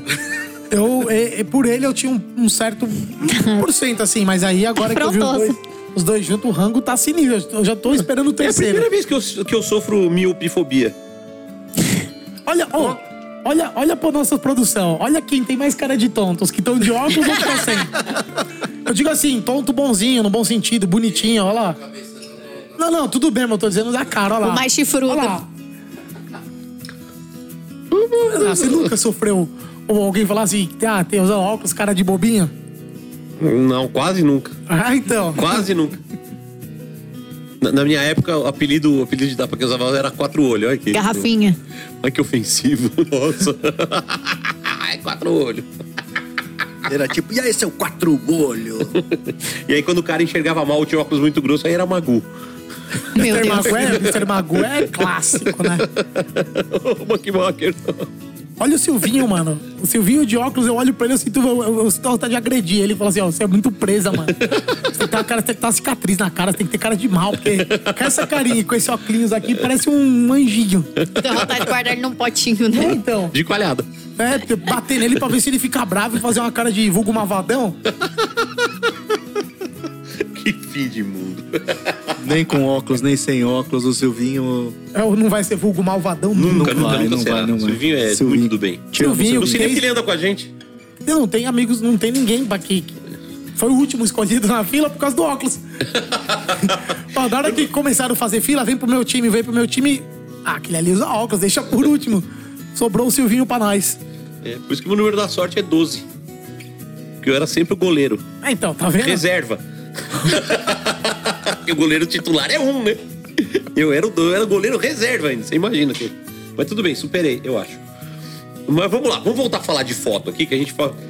Então, eu tô lá na minha casa, fazendo churrasco com meus amigos, tal, não sei o que, tal. Aí tirei aquela carne bonita, aquele Denver lindo, com aquela crosta linda, tal, não sei o que. E aí eu vou fotografar. Agora eu vou te fazer uma pergunta, filha da puta. Como é que eu faço? Eu faço. Como é que eu faço? Olha que. Nem bebi, já tô falando enrolado. Já tá na fossa. Como é que eu faço pra tirar uma foto linda e não comer carne fria? Nossa, é- essa é uma realidade, é uma realidade. Sua chamada está sendo encaminhada para a caixa de mensagem, estará sujeita. É, às vezes é, é ônus e bônus. Às vezes não tem como, porque você vai procurar um lugar que tenha uma ilumina- uma iluminação legal, porque foto nada mais é do que a luz, né? Então você vai procurar uma, uma iluminação legal e tirar a foto em diferentes ângulos ali, valorizando a sua carne. E às vezes ela vai dar uma esfriadinha. Não que vai esfriar, que vai ficar, mas dependendo da situação, vai esfriar. Vai ficar geladinha, geladinha. Quando você olha hoje uma foto no Instagram, numa rede social, em qualquer coisa, você, olha, você sabe se aquela carne tá fria ou tava quente? Sei. Dá pra saber pelo brilho. Ela começa a ficar. O alimento em si começa a ficar opaco, perde o brilho e murcha. Então dá pra ver se tava frio ou não. Em muitos casos dá pra ver. Tem- uma galera aí que, só, que você vê as fotos e fala, nunca comeu carne quente na vida. né?" só come carne. Tem, eu chamo que é a turma da carne fria. Umas fotos linda, linda, linda. Mas se você prestar atenção, E existe artimanhas, né? Nesse caso, por exemplo, em festival, que eu passo às vezes nas estações, falo, monta uma barquinha bem caprichada, bonitinha pra foto e tudo mais. Quando eu vou buscar, ela já tá lá montada há um tempo. Então, é, nesse caso aí, levo pra um lugar X que tem uma iluminação legal, aí dá uma pincelazinha, uma, uma- um pincelzinho de azeite, Ah, é, enxuga dica, os dica. líquidos da carne ali que escorreu, deixa o negócio mais bonitinho, parecendo como se fosse é, vai tirar foto, não deixa aquele líquido da carne escorrendo embaixo, né? É, fica feio, né? Bota um guardanapinho, tira aquilo ali, dá uma secada, né? não é sempre que dá. Existe o, o- os live action que você, o cara tá cortando, você tá fotografando e tudo mais, e nesse caso é inevitável, mas. Não, mas aí tudo bem, que faz puder parte do contexto, né? e- exatamente. Mas se puder cortar, tirar ali um pedacinho que tá feio, um, um- um líquido ali acumulado, alguma coisa, acho que vale a pena. É, presta atenção nisso, né? Assim, eu tive, eu tive um evento uma vez que um patrocinador, ele, ele bancou uma boa parte do, de uma área do evento e tal. Fizeram fotos lindas. E ele não conseguiu usar nenhuma. Porque todo o lixo do evento estava sendo colocado atrás de onde estavam essas estações. Nossa. Então toda foto que saía aparecia saco de lixo no fundo. Mas assim, foi uma revolta fodida. Eu também ficaria puto se fosse o cara. Mas, cara, as churrasqueiras do cara lá, cada puta foto linda e aquele monte de saco de lixo. Não, isso acontece. Eu já E tava longe, Fui no tava, assim, evento tava que era 10 de- metros, mas tava lá no fundo. de varal, que o varal tava maravilhoso e o fundo era exatamente isso. Lixo, saco de carvão bem atrás do varal, porra. infelizmente, às vezes isso acontece e o fotógrafo nem se dá conta por causa do momento ali que você tá frenético, fotografando todo mundo e tudo mais, e depois, quando você vai editar as fotos, é que percebe que tem. Ah, e tem Aí- coisa que também, por mais que você perceba, não vai dar pra você mudar. É, não Se tem o, como, um evento desse, a estação já tá ali, tá todo o lixo ali, você fotógrafo vai É, lá não e tem como. Vai recolher o lixo pra... Dá pra tirar aqueles 150 sacos de lixo ali Ah, do fundo? então, é. Não dá, É, né? tá- São coisas que às vezes tem que ser programadas muito antes de montar o evento. Sim. E quem tem que pensar nisso é a organização do evento com os fotógrafos do evento. Né? Tipo, você, como não, não é do evento, tá cobrindo uma coisa ou outra, realmente não vai dar, não tem o que fazer, né? Não, é complicado, complicado de verdade. Ah, e nesta edição do BBcast, né? Presente, passado e futuro acontecendo ao mesmo tempo, teremos o boletim da viagem. Ai, Panhoca, será que você tá lá bêbado? Será que Não, você o tá. boletim eu vou fazer sóbrio. O que será que você deve estar fazendo agora, hein? Ah, vamos descobrir agora, soltando. Solta aí, então. Solta o boletim da viagem. Olá, ouvintes! É isso aí, direto dos estúdios da Big Diamonds, aqui, mais conhecido como o trailer de suprimentos da nossa equipe, gravando um boletim da nossa viagem pra vocês. Desculpa, minha voz tá meio ruim porque a gente foi ao jogo de basquete, eu gritei pra cacete e não recuperei até agora. Mas vamos lá. Bom, chegamos em Miami na sexta-feira. E de cara, fomos ao Hometown Barbecue em Miami, que lugar incrível, sensacional. Uma comida muito boa, muito gostosa, tudo muito bem feito, um lugar lindo. Fica num lugar tipo um Ceasa ah, de Miami. Vale a pena a visita, muito gostoso, muito legal, um atendimento legal, tudo muito bacana mesmo, de verdade. Mas Miami é para compras e diversão e nós não viemos aqui para isso, viemos atrás de churrasco. Então a gente já deixou Miami rapidinho e partiu para St. Petersburg, é no oeste da Flórida. E lá nós fomos direto ao restaurante do Ray Lamp, o Dr. Barbecue. Um restaurante lindo também. E aí, muito legal, porque é um sistema de serviço diferente, totalmente à la carte. Você senta na mesa, o garçom te dá o cardápio, você faz o seu pedido e ele chega bonitinho na sua mesa. Destaque muito grande para os acompanhamentos que a gente viu até agora. No Dr. Barbecue, uma coleslaw. Aí você fala coleslaw aqui, eles não entendem, eles pensam que é cauliflower, que é couve-flor. Precisa tomar cuidado com a nossa pronúncia aqui, às vezes a gente fala errado.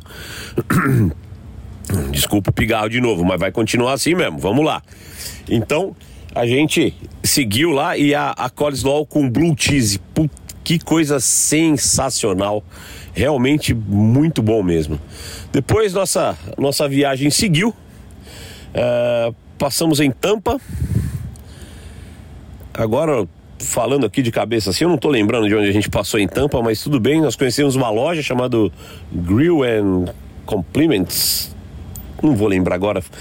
São, aqui são 8 horas da manhã. 8 não, são seis e meia da manhã aqui. Eu tô gravando esse boletim, então você imagina que a minha cabeça não tá muito boa, né? Mas passamos em muitos, muitos lugares legais. Foi. Foi uma viagem de carro muito bacana. Paramos em Atlanta, dormimos na casa do meu amigo Naná, que eu não via faz muito tempo, que mora aqui em Atlanta agora, então foi foi muito bacana, fizemos churrasco, todas aquelas coisas que amigos fazem. Depois fomos, partimos para o Alabama, na cidade de Birmingham, uma cidade relativamente grande, mas meio fantasma. Tudo bem que era uma segunda-feira, mas a gente não conseguiu achar quase nenhum lugar aberto, né? Quase não viu pessoas na rua, mas achamos o Rodney Scott. É aquele do Netflix, manja? Aquele que faz porco inteiro na Carolina do Sul. E ele abriu dois restaurantes agora, um em Atlanta, que a gente não passou, e um em Birmingham, no Alabama. E foi lá que nós tivemos uma experiência muito legal. Conhecemos os pits, aliás, pits muito diferentes. Isso pra essa galera que gosta de cagar regra, que só existe um jeito de fazer, só existe um tipo de pit. Essa viagem é um tapa na cara realmente. Né? Tem pit de tudo quanto é jeito, tem pit quadrado, tem pit redondo, tem pig roaster, tem pit a gás, tem pit com carrossel dentro, uma loucura. Então, essa é a, é a prova de que quem quer fazer faz bem feito com qualquer equipamento e não é o equipamento que faz o pitmaster, muito pelo contrário, certo? Então, passamos o Rodney Scott, comemos uma costela muito boa, comemos o, o porco, né? Ele faz o porco inteiro. A gente comeu pedaços desse porco, também muito suculento, muito bacana, molhos muito legais. E o Neil, que é o pitmaster do Rodney Scott aqui no, no Alabama, né? Aqui no Alabama porque tá pertinho daqui, mas ele nos mostrou todo o funcionamento de tudo e ainda nos deu um pote de hub do Rodney Scott. Não aqueles comerciais, o pote que eles usam lá dentro. O pote que eles usam lá para temperar os porcos. Então, temos o hub do Rodney Scott. Quem quiser separar os grãozinhos e tentar adivinhar o que é, tá convidado. E, e aí continuamos nossa viagem. Passamos em Decatur, no Alabama, no Big Bob Gibson, um lugar super campeão, um dos caras responsáveis pela popularização do, do molho Alabama White, aquele molho branco de churrasco que se passa nos frangos, que é um molho muito legal, muito bacana, funciona muito bem para frango, talvez para carne seja um pouco ácido demais, mas muito legal. E depois chegamos em Memphis para nossa competição, tá? É... Primeiro dia a gente trabalha muito, organiza tudo, carrega, descarrega, faz trabalho braçal de verdade. Na quarta-feira a gente teve algumas gracinhas, inclusive este que vos fala participou de um concurso de luta livre no Molho Barbecue. Quem quiser ver, tá lá no meu Instagram, arroba panhoca. Tem lá uma live minha lutando e perdendo a luta, assim. O cara era bom, o cara manjava de wrestling e eu, um velhinho sedentário, não tinha a menor chance. Mas a minha intenção era realmente fazer palhaçada, pagar o mico e isso foi feito com muito sucesso. Mico pago com muito sucesso. Na quinta-feira a gente começou a trabalhar. A gente tem a entrega de molhos aqui nos Estados Unidos, aqui no, em Memphis. A gente tem um campeonato de molhos, então a equipe prepara molhos à base de tomate, à base de mostarda e à base de vinagre, que são basicamente as três as três bases de molho mais uh, populares nos Estados Unidos. E é feita a entrega em potinhos, os juízes comem de colher mesmo é, muito legal. Você vai para fila para entregar, começa a conhecer os outros competidores, começa realmente a interação do campeonato. E ainda na quinta-feira a gente entregou duas categorias: a categoria Hot Wings, ou seja, asinhas picantes, patrocinado por um, uma empresa de molho. E também entregamos a categoria Peru, também patrocinada por uma associação de criadores de peru. Nesse caso, a gente ganha até a proteína, ou seja, a carne de peru, né? Foi nos dado um peru inteiro para fazer. E aí nós fizemos é, medalhões de peru envolto em bacon de peru e com um glaze muito legal, ficou bacana. Quem quiser dar uma olhada, tem, além de ter no meu Instagram, acho que ficou nos stories, não pus ainda em, em post, mas tem também no, no Adriano Pedro, arroba Adriano Pedro, meu parceiro de viagem que tá aqui comigo. E tem tudo lá também, sigam ele, porque é lá que vocês vão achar mais coisa do que comigo. Eu ando meio preguiçoso para postar. E hoje, enquanto eu gravo aqui dentro do nosso trailer, eu, a gente está preparando as categorias, né? Eles chamam de ancillary, ou seja, são as acessórias, né? Mas a gente está preparando hoje a categoria Beef, a categoria Exotics, onde a gente vai servir cordeiro. E o cara que ia fazer o frango da nossa equipe caiu fora, caiu no nosso colo, então o frango. Então daqui a pouco também vamos preparar o frango. Uh, vocês desculpem a, a brevidade do, do relato. Prometo que na próxima sexta-feira a gente vai ter um, um, relato mais completo, um boletim mais completo, mas a gente está com carne no pit, estamos trabalhando e eu não posso ficar muito tempo parado aqui dentro do, do estoque, certo? Muito obrigado para vocês, já sabe. Entra lá no nosso Instagram, arroba BBcast, deixa seu joinha, vai acompanhando a gente, arroba panhoca, arroba Adriano Pedro. E se vocês querem dar uma moral, uma moral pra nossa equipe, arroba pig, né? Pig de porco, PG, Diamonds BBQ. Pig Diamonds BBQ. Segue lá, dá uma força para a equipe. É uma equipe completamente amadora. Ninguém aqui tem restaurante, ninguém aqui é profissional de churrasco, exceto eu e o Adriano. então você imagina a moral. Ah, e tem uma coisa muito legal que eles fizeram. Ah, a camiseta da equipe esse ano né? A nossa equipe é desde 1980 aqui no campeonato, a segunda mais antiga do campeonato. E eles colocaram lá An American Brazilian Team, ou seja, já somos uma equipe mista. E no alto da nossa equipe tem hasteado uma bandeira que é metade Brasil, metade Estados Unidos. Isso deixou a gente de verdade arrepiado, emocionado. A gente está sendo muito bem tratado aqui. né? Lógico que a gente trabalha bastante, mas a gente está sendo muito bem tratado, tá tudo muito legal. E é isso. Vamos continuar. Torçam pelo nosso cupim, pela primeira vez na história. Estamos servindo cupim no Campeonato Americano e vamos torcer para isso dar certo. Sexta que vem eu volto com mais informações direto da terra do Tio Sam. Um abraço para vocês e vamos defumar o mundo. No- na abertura do Memphis May toca o hino, cara. É muito louco. Todo evento lá, se for duas Ou- crianças apostando corrida, os pais falam assim: o meu filho corre mais que o seu. Toca o hino. Ou- Então vamos pôr os dois pra correr. Os caras param o que estão fazendo, põe a É, mãozinha no é peito, bonito. olha pra bandeira. É, isso é legal pra caralho. O patriotismo deles tem um lado bonito. Então, esse foi o nosso boletim da viagem. Espero que tenha sido um bom boletim. Eu não sei, né? Porque eu tô falando aqui agora, mas o boletim só vou gravar de lá, né? Aí o Caião que lute pra deixar isso interessante. Eu vou tentar gravar dentro do, do quarto, embaixo do cobertor, pra não reverberar, tá? Muito obrigado, viu? Dicas de gravação com o tio Panhoca. Maurício Carnimal tem uma história interessante desse negócio de chorar com o hino americano. Então, o próximo episódio aqui com o Maurício Carnimal, ele vai contar essa história pra vocês.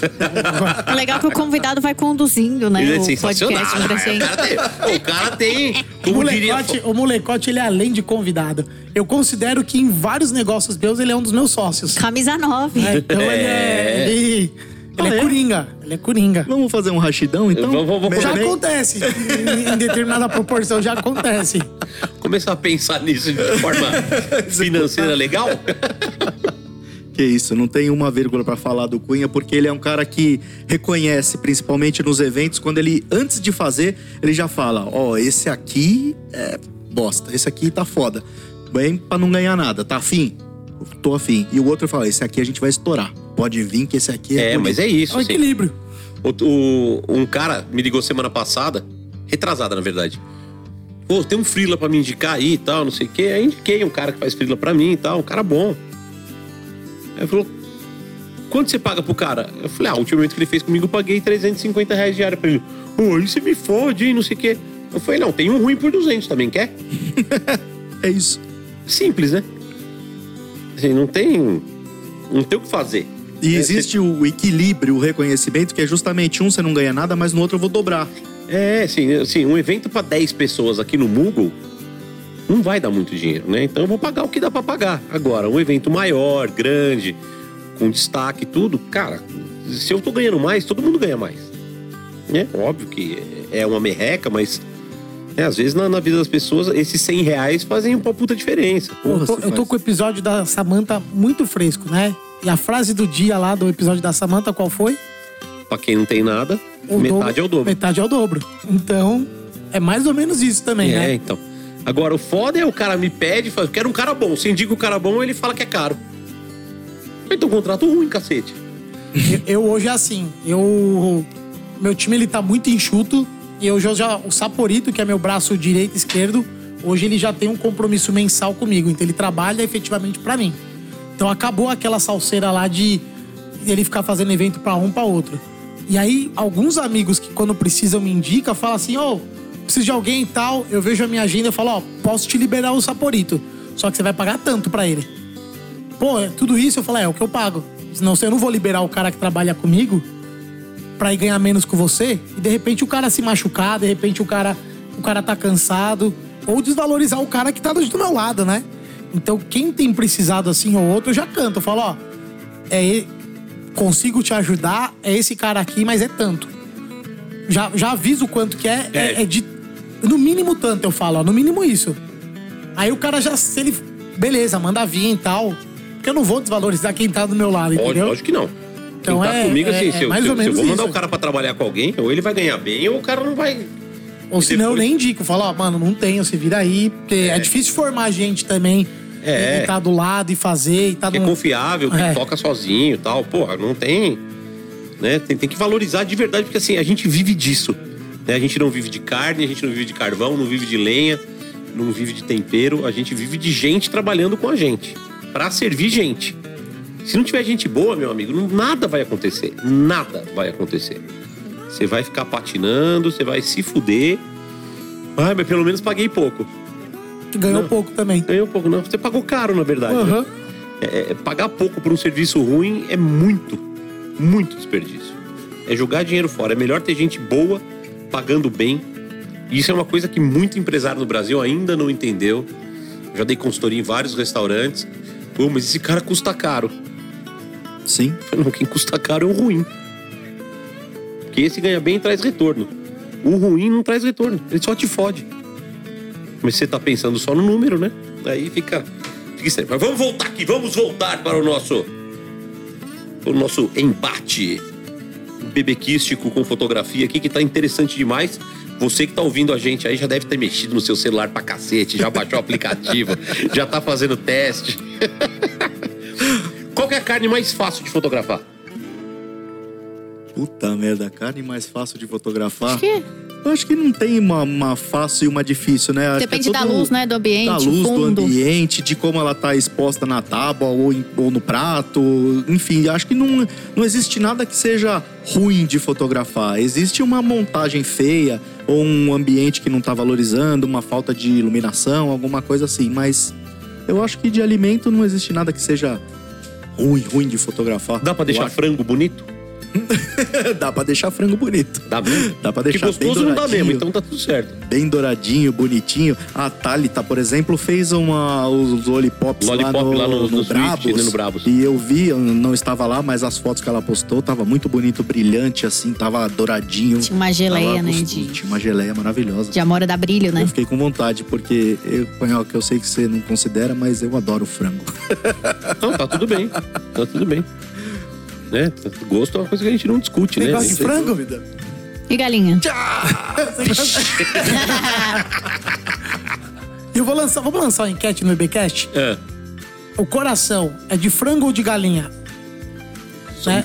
Ma- Marcão, anota aí, já fica vamos ligado pra lançar soltar a aí, enquete. Coração, enquete. você chama de frango ou de galinha? Porque o final de semana eu tive no Italy fazendo espetinho de coração de frango e algumas pessoas vieram falar que era galinha e tal e rolou várias conversas e eu tenho a resposta técnica já do que que é.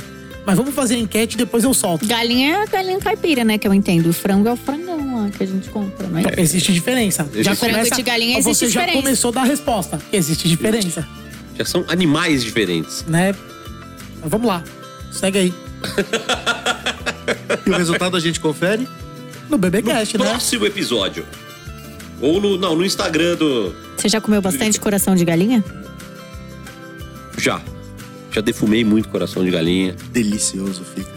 Fica bom. no- no- quando teve aqui o. Sanduba de o garagem? Sanduba de garagem. Eu adoro. Puta que pariu. Aquele sanduíche de coração ficou um Heart negócio- of Enemies. Eu Muito fiz incrível. o sanduba de coração lá, ou repliquei o do cheeseburger lá do Tá Bom da Sé e ficou. E eu gosto com Cara, artéria e tudo. Eu dei sold out em tudo.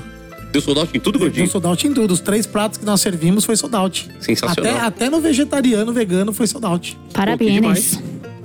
O que não quer dizer também, galera, que tenha ganhado rios de dinheiro, né? Ah, não, porque o É. Ita ele fica com uma porcentagem, tinha Isso, um valor então. mínimo lá, que tinha um valor O- máximo o, que podia o que cobrar. vale mais pra nós em algumas situações é o marketing e o pós-evento. O pós-evento eu posso falar que valeu mais do que 10 eventos feitos lá, né?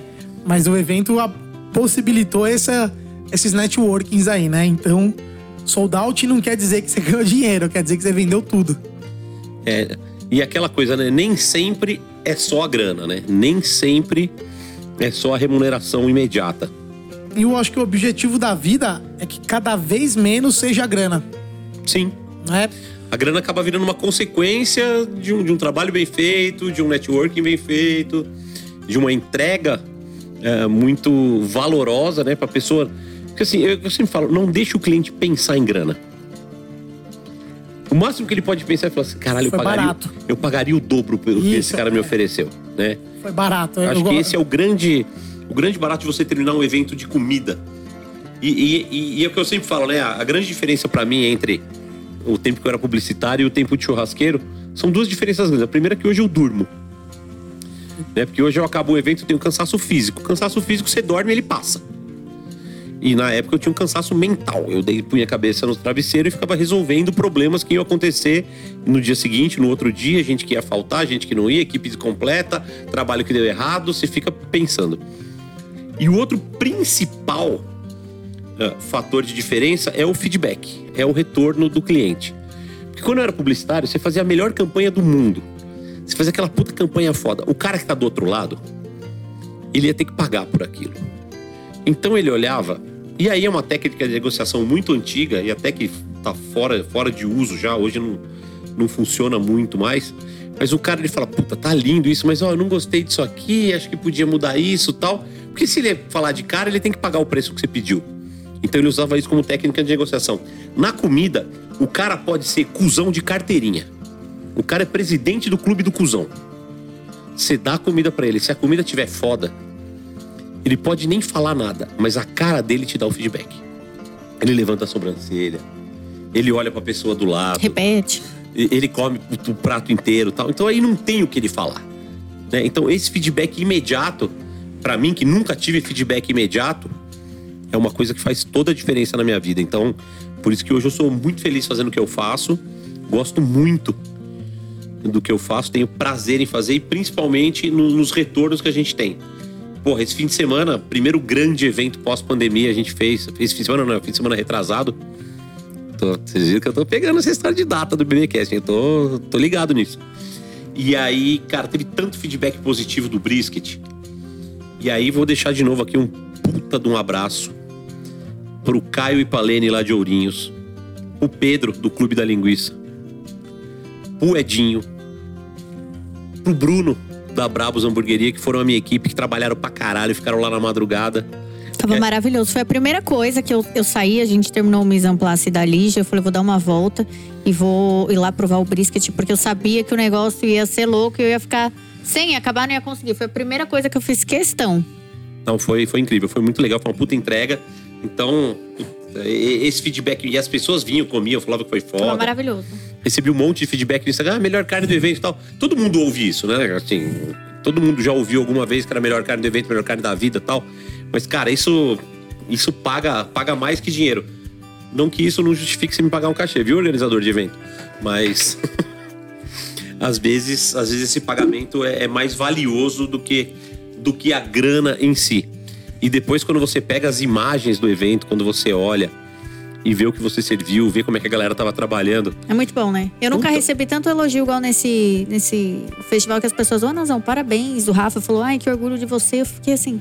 Porque assim, nove anos de advocacia, né? A gente não recebe elogio de nada. Não, advogado não recebe elogio de ninguém. Nada. E isso que você Nem falou do feed- do ganha. feedback. Isso, isso do feedback imediato é importante, né? Porque você já tem a reação ali na É hora. na hora, é imediato. Ou tipo, ai, quero que passa mais, você passa lá mais a carne. Tudo bem, mas né?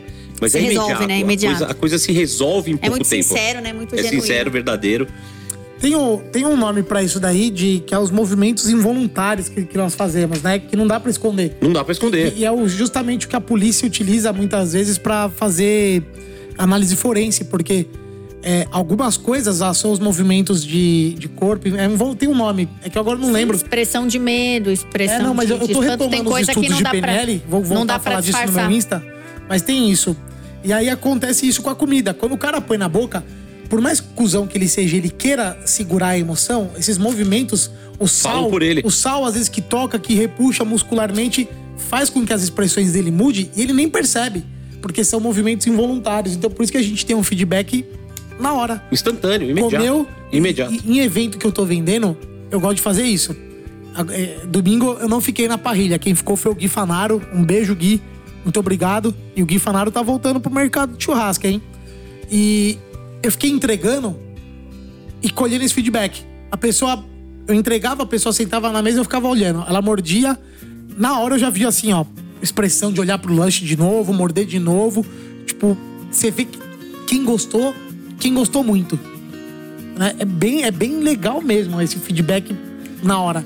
E o cara acha barato, né? Porque Ah, depois que ele gostou muito, ele fala assim, pô, eu tava com Valeu. medo de ser ruim, né? De pagar isso, mas é muito bom e é Porque barato. a maioria dos buffets, assim, tradicionais que a galera é habituada a, a contratar, principalmente de churrasco, é o quê? Aquele richô com linguiçazinha ali, tudo no richô.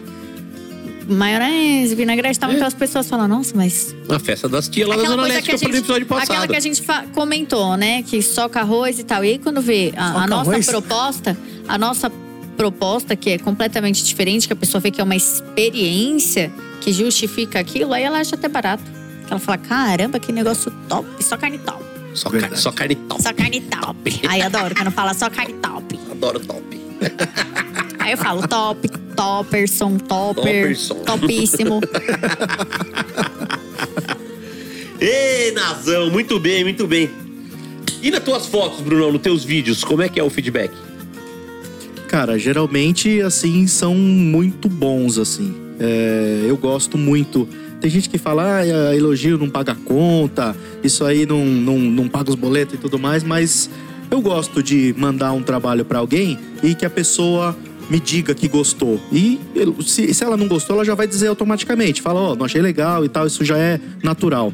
Mas quando a pessoa recebe e, e elogia, é, me dá mais vontade de fazer de novo. Dá aquela. É um negócio mesmo que. A, retribuição, eu acho que tem que ser feita em todos os mercados, para todas as pessoas. O muito obrigado, o trabalho tá excelente. Eu costumo fazer isso e eu gosto também quando fazem comigo. Porque, apesar ainda desse ditado de que elogio não paga conta, te dá mais vontade, te dá determinação, faz com que você continue trabalhando bem e melhor ainda pra. É, é, é, é, isso é muito importante em qualquer coisa, né? Eu lembro uma vez que eu tava. Eu, eu aprendi isso muito novo, assim, eu tava trabalhando, era estagiário em agência ainda. E aí fui almoçar com, com um redator que era meu amigo e tal. Aí ele.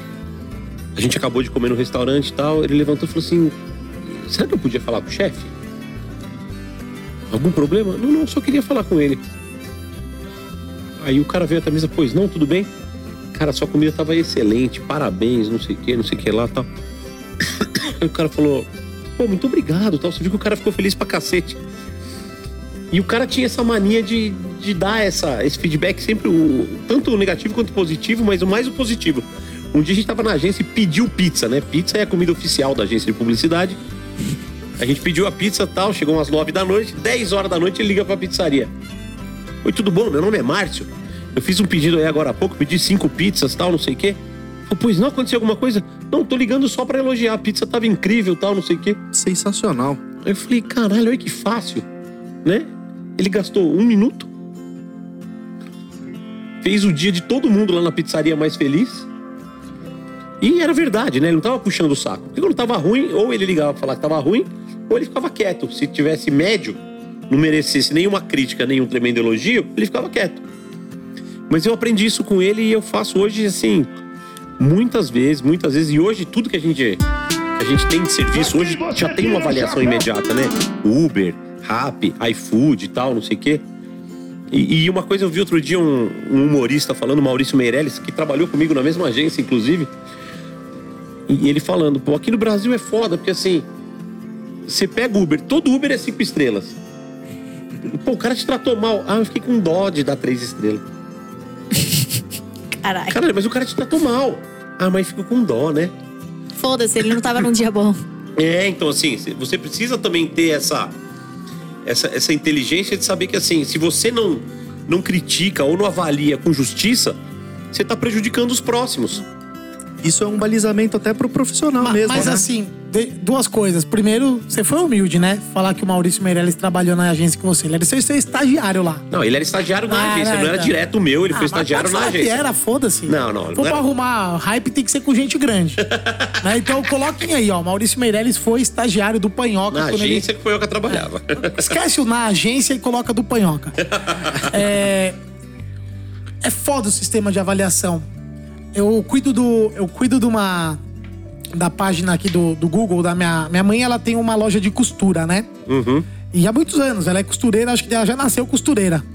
E eu tô. E aí você tocou nesse assunto, eu tô com um print aqui pra postar desde o dia 25 de abril.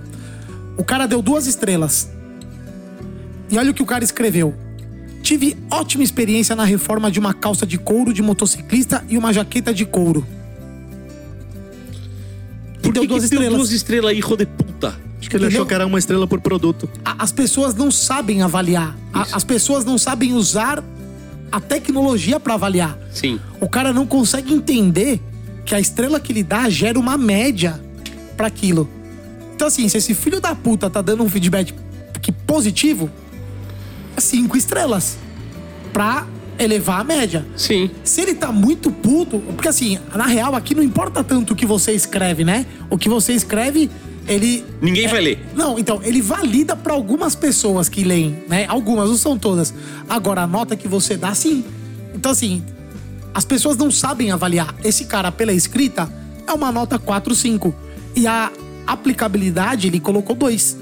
Então, assim, é, é difícil até mesmo de, de você calcular baseado nessas notas, né? Eu tava, eu discuti com a Beth sobre isso essa semana, que assim, tá cada vez mais foda a gente pegar indicação dos outros. Porque várias pessoas que falam assim, ô, fui num lugar, é muito legal, da hora. E a gente comer e fala assim, mano, sério que a pessoa comeu isso e achou tudo aquilo? Né? Então, assim, é cada vez mais difícil. Então, Que a assim, nossa régua é alta também, então, né? é, eu ia falar isso agora. Tente pegar indicação com pessoas do mesmo nível. Não vou nem dizer social, eu tô dizendo o mesmo nível de. Não, de De, conhecimento. cri- de, critici- de criticar, de. Criticidade. De criticidade. Não, é né? Criticidade? Que feio. Criticidade é um negócio de crítico, né? Né? Era isso que eu ia isso. falar. Então, assim, Se não for, nós inventamos a assim, palavra. porra, tenta, tenta pegar, tenta pegar, já que você quer pegar a avaliação, você tem que pegar de uma pessoa que tem uma régua é, seletiva igual a sua, né? Porque se você pegar de um cara que tem a régua muito alta, vai ser uma, e de um cara que tem a régua muito baixa, vai ser outra. Então, eu tô cada vez menos aceitando indicação de pessoas que eu não considero que tá no mesmo nível que eu. Ele tá falando com uma faca na mão, fazendo assim com a faca. Então, então, por isso que é foda esse sistema de avaliação nosso, porque é, a tecnologia que usa é ruim, as pessoas não sabem a- avaliar, e também tem esse lado de dó. A pessoa acha que dar uma nota baixa tá prejudicando aquele cara. Não, você tá ajudando ele, você Tá tá, filtrando o mercado crescer. dele. Porque os que são ruins na profissão deles serão Eu limados. não tenho dó, não. E Ainda marco no. Instagram, porque eu sempre tenho umas tour lá com iFood, né, no meu país. Ou dá muito certo, ou tipo, você se fode assim Falando em completamente. iFood, todo esse rolo, eu tava vendo Ah, em não algum começa lugar... a falar dos motoboy, Não, não. não, não, não, não. Eu só tava vindo aqui algum, Caralho, em algum lugar que amanhã vai ter um, esqueci o que eu ia falar um e agora- boicote do iFood, né? Tem um monte de lugar É, você postando. acha que é de quem? Os boicote? Então, do- dos comerciantes, né? Ah, dos comerciantes? É, os comerciantes Porra, tão- pela primeira vez ele não vai meter o pau nos motos. Não, não, nem falando de motoca, mas eu tô dizendo, eu vi algum lugar, vocês estão sabendo disso? Que é, acho Não, que é exatamente... Ah, o Banhoca não tá porque tá nos Também, né? Estados As Unidos. taxas altíssimas. Mas amanhã, 4, amanhã, 4 de maio, eu saiba, acho que teve alguma movimentação, que os restaurantes estão boicotando. Acho que todo mundo vai desligar o iFood no dia da manhã pra dar uma. Ó, seus cuzão. Não presta É, atenção. Eles, não eles descontam uma puta porcentagem do, da- do estabelecimento. Paga os motoca mal pra caralho. Quer dizer, eles não têm um centavo de, de gasto com insumo, com estrutura, com porra nenhuma, só lucra dos dois lados. É. Tem que botar no cu mesmo. É isso aí. Né? Malditos capitalistas. Que isso, gordo? É O, o, o chamate Tá tirando aqui. leite da teta Não, aqui. Pô, que inclusive. Eu tô No com a- copo da. Ó, se liga, galera. Vou, dar, vou dar uma aula aqui pra vocês, ó. Eu sabia que hoje nós iríamos gravar aqui com o Panhoca, que tá indo pros Estados Unidos, né? O que, que eu fiz? Eu vim com uma camiseta do Franklin Barbecue que o Panhoca me deu da última vez que ele esteve nos Estados Unidos. É pra quê? Pra inconsciente mostrar pra ele que eu valorizo o presente que ele me deu. Eu quem outro. sabe, quem sabe nessa viagem, Olha. não pia outro. Mas você sabe que a única coisa que eu Mas, faço. mas tudo, não, mas tudo isso, eu tô verbalizando aqui, parece que é piada, assim, ah, tipo, ele tá dando a indireta, mas eu tô explicando o meu raciocínio antes de sair de casa. Foi esse. Eu falei, eu vou com a camiseta que ele me deu, porque ele vê que eu tô usando e vai que. E agora surgiu o assunto, né? Mas Você sabe por que você ganhou essa camiseta? cara, que era do tamanho, né? Que cabia? Porque é a única que eu achei do teu tamanho. Que tinha o tamanho. Tô, todo lugar que eu vou comprar camiseta, que eu sei que você gosta, eu procuro a, a 4XL. 4. 4XL. Não, mas é, mas é e mesmo eu- lá nos Estados Unidos é difícil de achar. A 2 e a 3 você até acha. A 2 tem pra caralho, que é o tamanho o quê, médio. já? Essa aqui, três, dois anos? 2019, maio de 19. Vai fazer 3, três anos. Essa aqui é uma das poucas que eu uso fora do Rock BBQ. É que é pra não gastar, né? Pra não ficar russo. Não, é que pouca que cabe. Não, não é, porque eu tenho 30 do Rock BBQ. Eu só uso a minha. Eu só todo dia eu uso a camiseta da minha empresa, que é quem me paga alguma coisa. Já que eu tô toda hora fazendo propaganda, mostrando, eu tô no Instagram, é um, um televisão onde eu tenho uma certa audiência, a todo momento eu tô mostrando a minha empresa. Tá certíssimo. Tá certíssimo. Quando que me aula. agora, quando que alguém me aula. der um presente, alguma coisa, eu uso da pessoa por, pô, um presente. Ah, agora eu não vou ficar usando camiseta comprada na Ering. Não, E você sabe que o tamanho seu é mais caro lá, né? na Ering nem não, deve ter. não, lá nos Estados Unidos. Ah, sim, porque nor- normalmente precisa de muito mais funcionário, né? Até- Mas Só tá pô, calandra, né? Até XL é um preço. paga hora extra pra A partir do overlockista. 2XL é outro preço. Taxa de desperdício. Aquecimento global. Consumo excessivo, né? Consumo excessivo É igual, de imposto pa- é igual imposto em grandes fortunas. É. É aumentar o imposto em gordo, né? Porque consome mais recursos naturais. Tá certo, é justo. É justo. Justíssimo. Seguimos aqui pra esse podcast miserável. Descambando mais uma vez, sempre descambando essa bagaça. Bom, vamos lá, vamos para aquele quadro onde a gente homenageia ou critica pessoas que o nosso convidado tem convívio e tá virando um quadrinho bem do sem graça, bem do chapa branca. Todo mundo tira o chapéu, todo mundo elogia, rasga a seda. E pelo que eu já entendi, hoje não vai ser diferente, né? Ou, ruim, ruim só sobrou nós, gordo, é isso? Ó, mano, os últimos moicanos. Só o resto é tudo bonzinho, paz e amor, tudo gente boa. Será que o Maurício no próximo episódio vai, vai ter alguma coisa? Ainda mais quem. Trocar Vai ter que seis nós por meia dúzia. a tirar o chapéu aqui, começar É, vou começar nós, eu vou começar. É, você não tira, ó, então eu fala- vou fala assim, falar fala aqui, assim, ó, convidado, vem cá. Dá cinco nomes aí pra nós tirar o chapéu. É, mano, mas podíamos ter esse quadro, hein? Não podia fazer? Eu- Três nomes. Chapéu reverso. Não, não, vamos, vamos, vamos pôr essa porra, vai ser da hora. mano. Imagina, ó, quando você voltar, a gente grava. Os próximos convidados trazem três nomes, um pra cada um de nós, pra tirar ou não. Boa. E aí vai ser, ele vai soltar e a gente vai responder A gente cada um. podia começar agora já. Mas você tem? Se vira, dá seus pulos. Então vamos começar. Vamos começar? Tá no ar Eita aí. caralho. Solta a vinheta, produça. Vamos aplaudir. Esse quadro pode ser o chapéu atolado, né? Que é a pessoa que vacila Vamos demais. aplaudir. Chapéu atolado. É o Eu chapéu tava- reverso. Eu tava esperando por esse momento. Puta, aí eu falhou, mano. Eu me emocionei, falhou e Não é ruim, não é ruim demais. É a imitação? Não, não é o reverso. muito Porque o reverso seria colocar o chapéu, que é o quê? O chapéu atolado, a Ah, pessoa então que faz o vacila. bumerangue, ó, o a chapéu pessoa vai e que volta. vacila, chapéu Não, atolado. mas aí o gente. cara, o pessoal, ele vai perguntar, a gente não sabe os nomes Não, que ele se vai ele perguntar não pra tirar, a gente lança o chapéu atolado, entendeu? Que é o Não, mas vacilão. a gente Não. podia fazer assim, então. Nós perguntamos pra eles e aí depois eles podem dar um contragolpe. Ele pergunta três nomes, um pra Ah, cada é, um. então vamos ser o chapéu contragolpe, tipo o Big Brother. É. Chapéu reverso. É, ele vai ter, você vai ter três contragolpes do chapéu, então, É, você vai poder perguntar Você tá inaugurando o quadro aqui, um, um quadro dentro do quadro. Que é o contragolpe. O contragolpe do chapéu. Não, a internet que vai decidir, porque eu não concordo. Contragolpe não tem a ver. É chapéu atolado, gente, de vacilão, entendeu? Que é quem Não, você não tira não. o chapéu, que se é o reverso não, disso. mas e se a Ah, gente tirar? Se a gente tirar. É. Ele vai perguntar nomes aleatórios. A gente não sabe quem o convidado vai perguntar pra gente.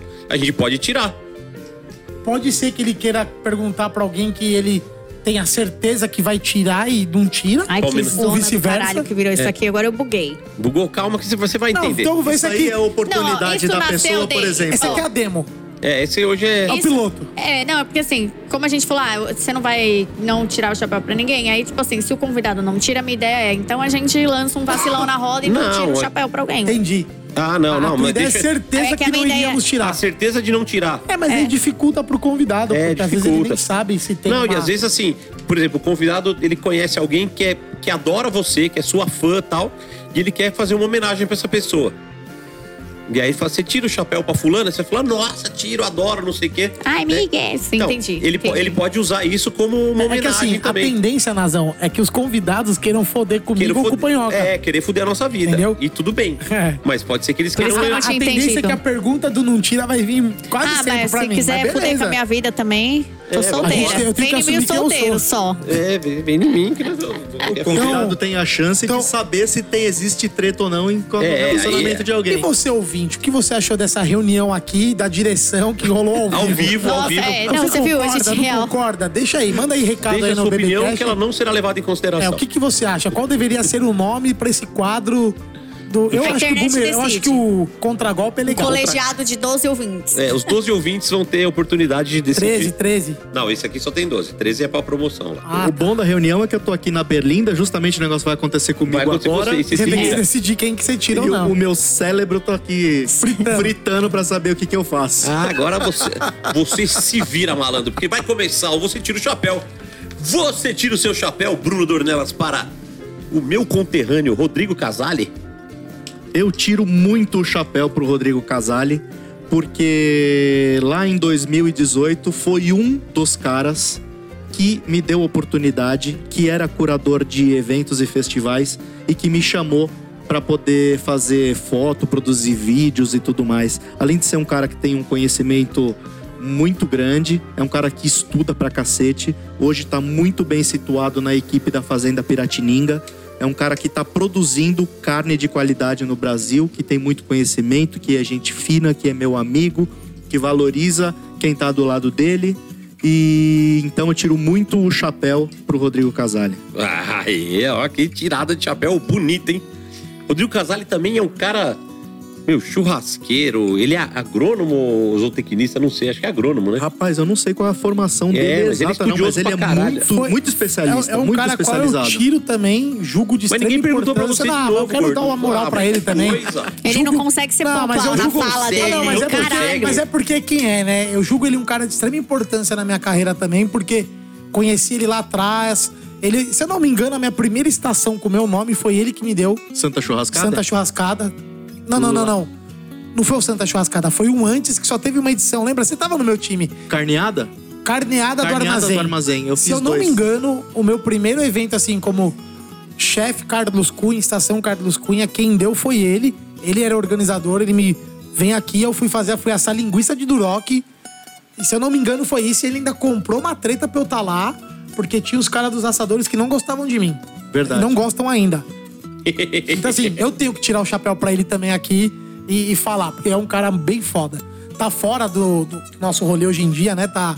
Ele, na verdade, ele tá, bem- tá no backstage, É. produzindo carne de qualidade, É, né? mas é tiro também. Muito bem, gordinho feroz. Ninguém perguntou nada e mesmo assim você disse. Brunão, seguindo o nosso. Agora eu vou perguntar só de parceiro. Vai ficar uma rasgação de seda do cacete isso aqui. E eu já vou emendar dois de uma vez. Que é pra você já rasgar a seda de uma vez, tudo.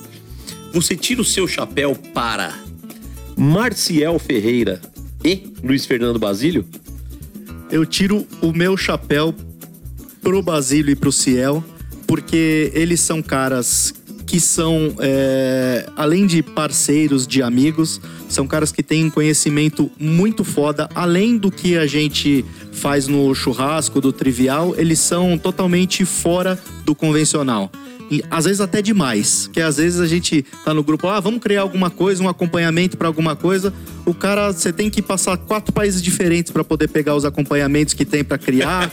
e nome Red Rice, Red, Red, negócio muito complicado, mas que tem aquela o, o velho equilíbrio do doce e do salgado, do azedo, do amargo, do mame, do não sei o que lá. Então são caras que cozinham muito, que têm muito conhecimento e que também deram oportunidade é, para eu estar com eles, para produzir bastante coisa juntos, fazer eventos e compartilhar aí do conhecimento que eles têm com, com carne. Então eu tiro o chapéu para os dois, são meus amigos aí e tamo junto sempre. Muito bem, muito bem. Quer dar palpite, gordinho, também ou não? Cara, eu tava pensando sobre isso, sabia? A maioria de quem ele tirar, eu também tiro, porque a nossa. A gente é muito entranhado como amigo e profissional. Então, os dois que ele tirou eu também tiro. São Muito caras bem. que eu conheço lá de trás, desde o início. Então, é. eu- dificilmente eu acho que ele vai tirar pra alguém que eu não tiraria. Ou alguém que eu falo assim, não tiro nem fudendo, ele vai tirar.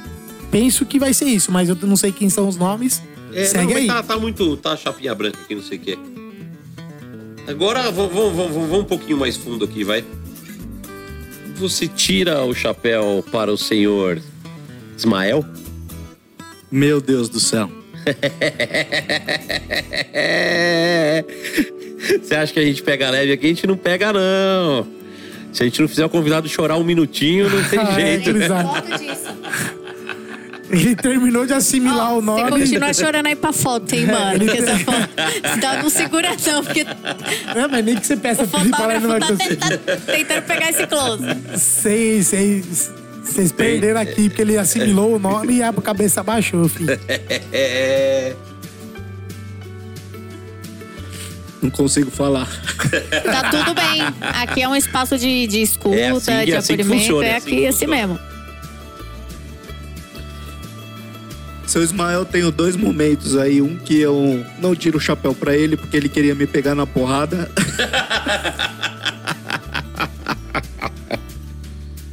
Quando eu namorava com a filha dele na oitava série, ele ia buscar ela na porta da escola e. E você tava Corria- agarrando a menina no portão da escola, é isso? Nada, eu só estava acompanhando ela pra casa pra que ela chegasse segura. Ó, que bonitinho. Ai, fofo. E aí ele, ele, o seu Ismael e o João Paulo aí me davam uma pressão pra que acho que era na verdade zelo, né, pela filha, pela irmã e tudo mais. Aliás, que então explica pra galera, né, quem é o seu Ismael. seu Ismael é o meu sogro, pai da mulher da minha vida e que faleceu aí há uns três anos atrás. Ah, desculpa. Tá tudo certo. E que depois de quando eu voltei a namorar com com a Carol, eu me senti até vingado o dia que eu pude sentar no sofá dele e olhar pra ele e falar: Eu tô aqui de volta. Vai ter que me eu engolir. consegui, eu consegui. E um cara incrível, um cara sensacional, pai muito responsável que criou os filhos e ajudou muito a criar os netos também.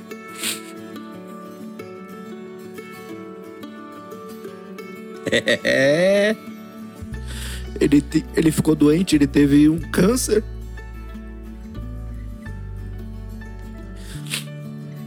E ele teve a oportunidade de poder se despedir de todo mundo da família. Chamou todo mundo no hospital. E. E falou com cada um aquilo que queria falar. E para quem não sabe, eu tenho um, um filho que nasceu cardiopata.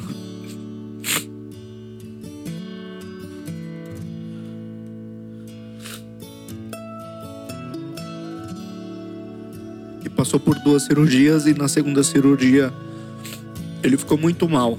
É, Ele teve três paradas cardíacas e ficou seis dias numa máquina de circulação extracorpórea com o coração e o pulmão desligado. A máquina fazendo tudo, chama ECMO. E no dia que ele teve as paradas cardíacas, o seu Ismael correu é, lá no hospital e teve comigo e tudo mais. Os médicos disseram que só um milagre tiraria o meu filho de lá. Que ele teria que reagir. é, mandou a gente rezar e tudo mais, porque ele estava muito mal. E graças a Deus ele saiu. E aí, quando o seu Ismael estava no hospital internado, que queria se despedir de todo mundo, para mim ele falou que naquele dia que meu filho tinha tido as paradas cardíacas, ele pediu para que Deus trocasse a vida dele pela vida do meu filho.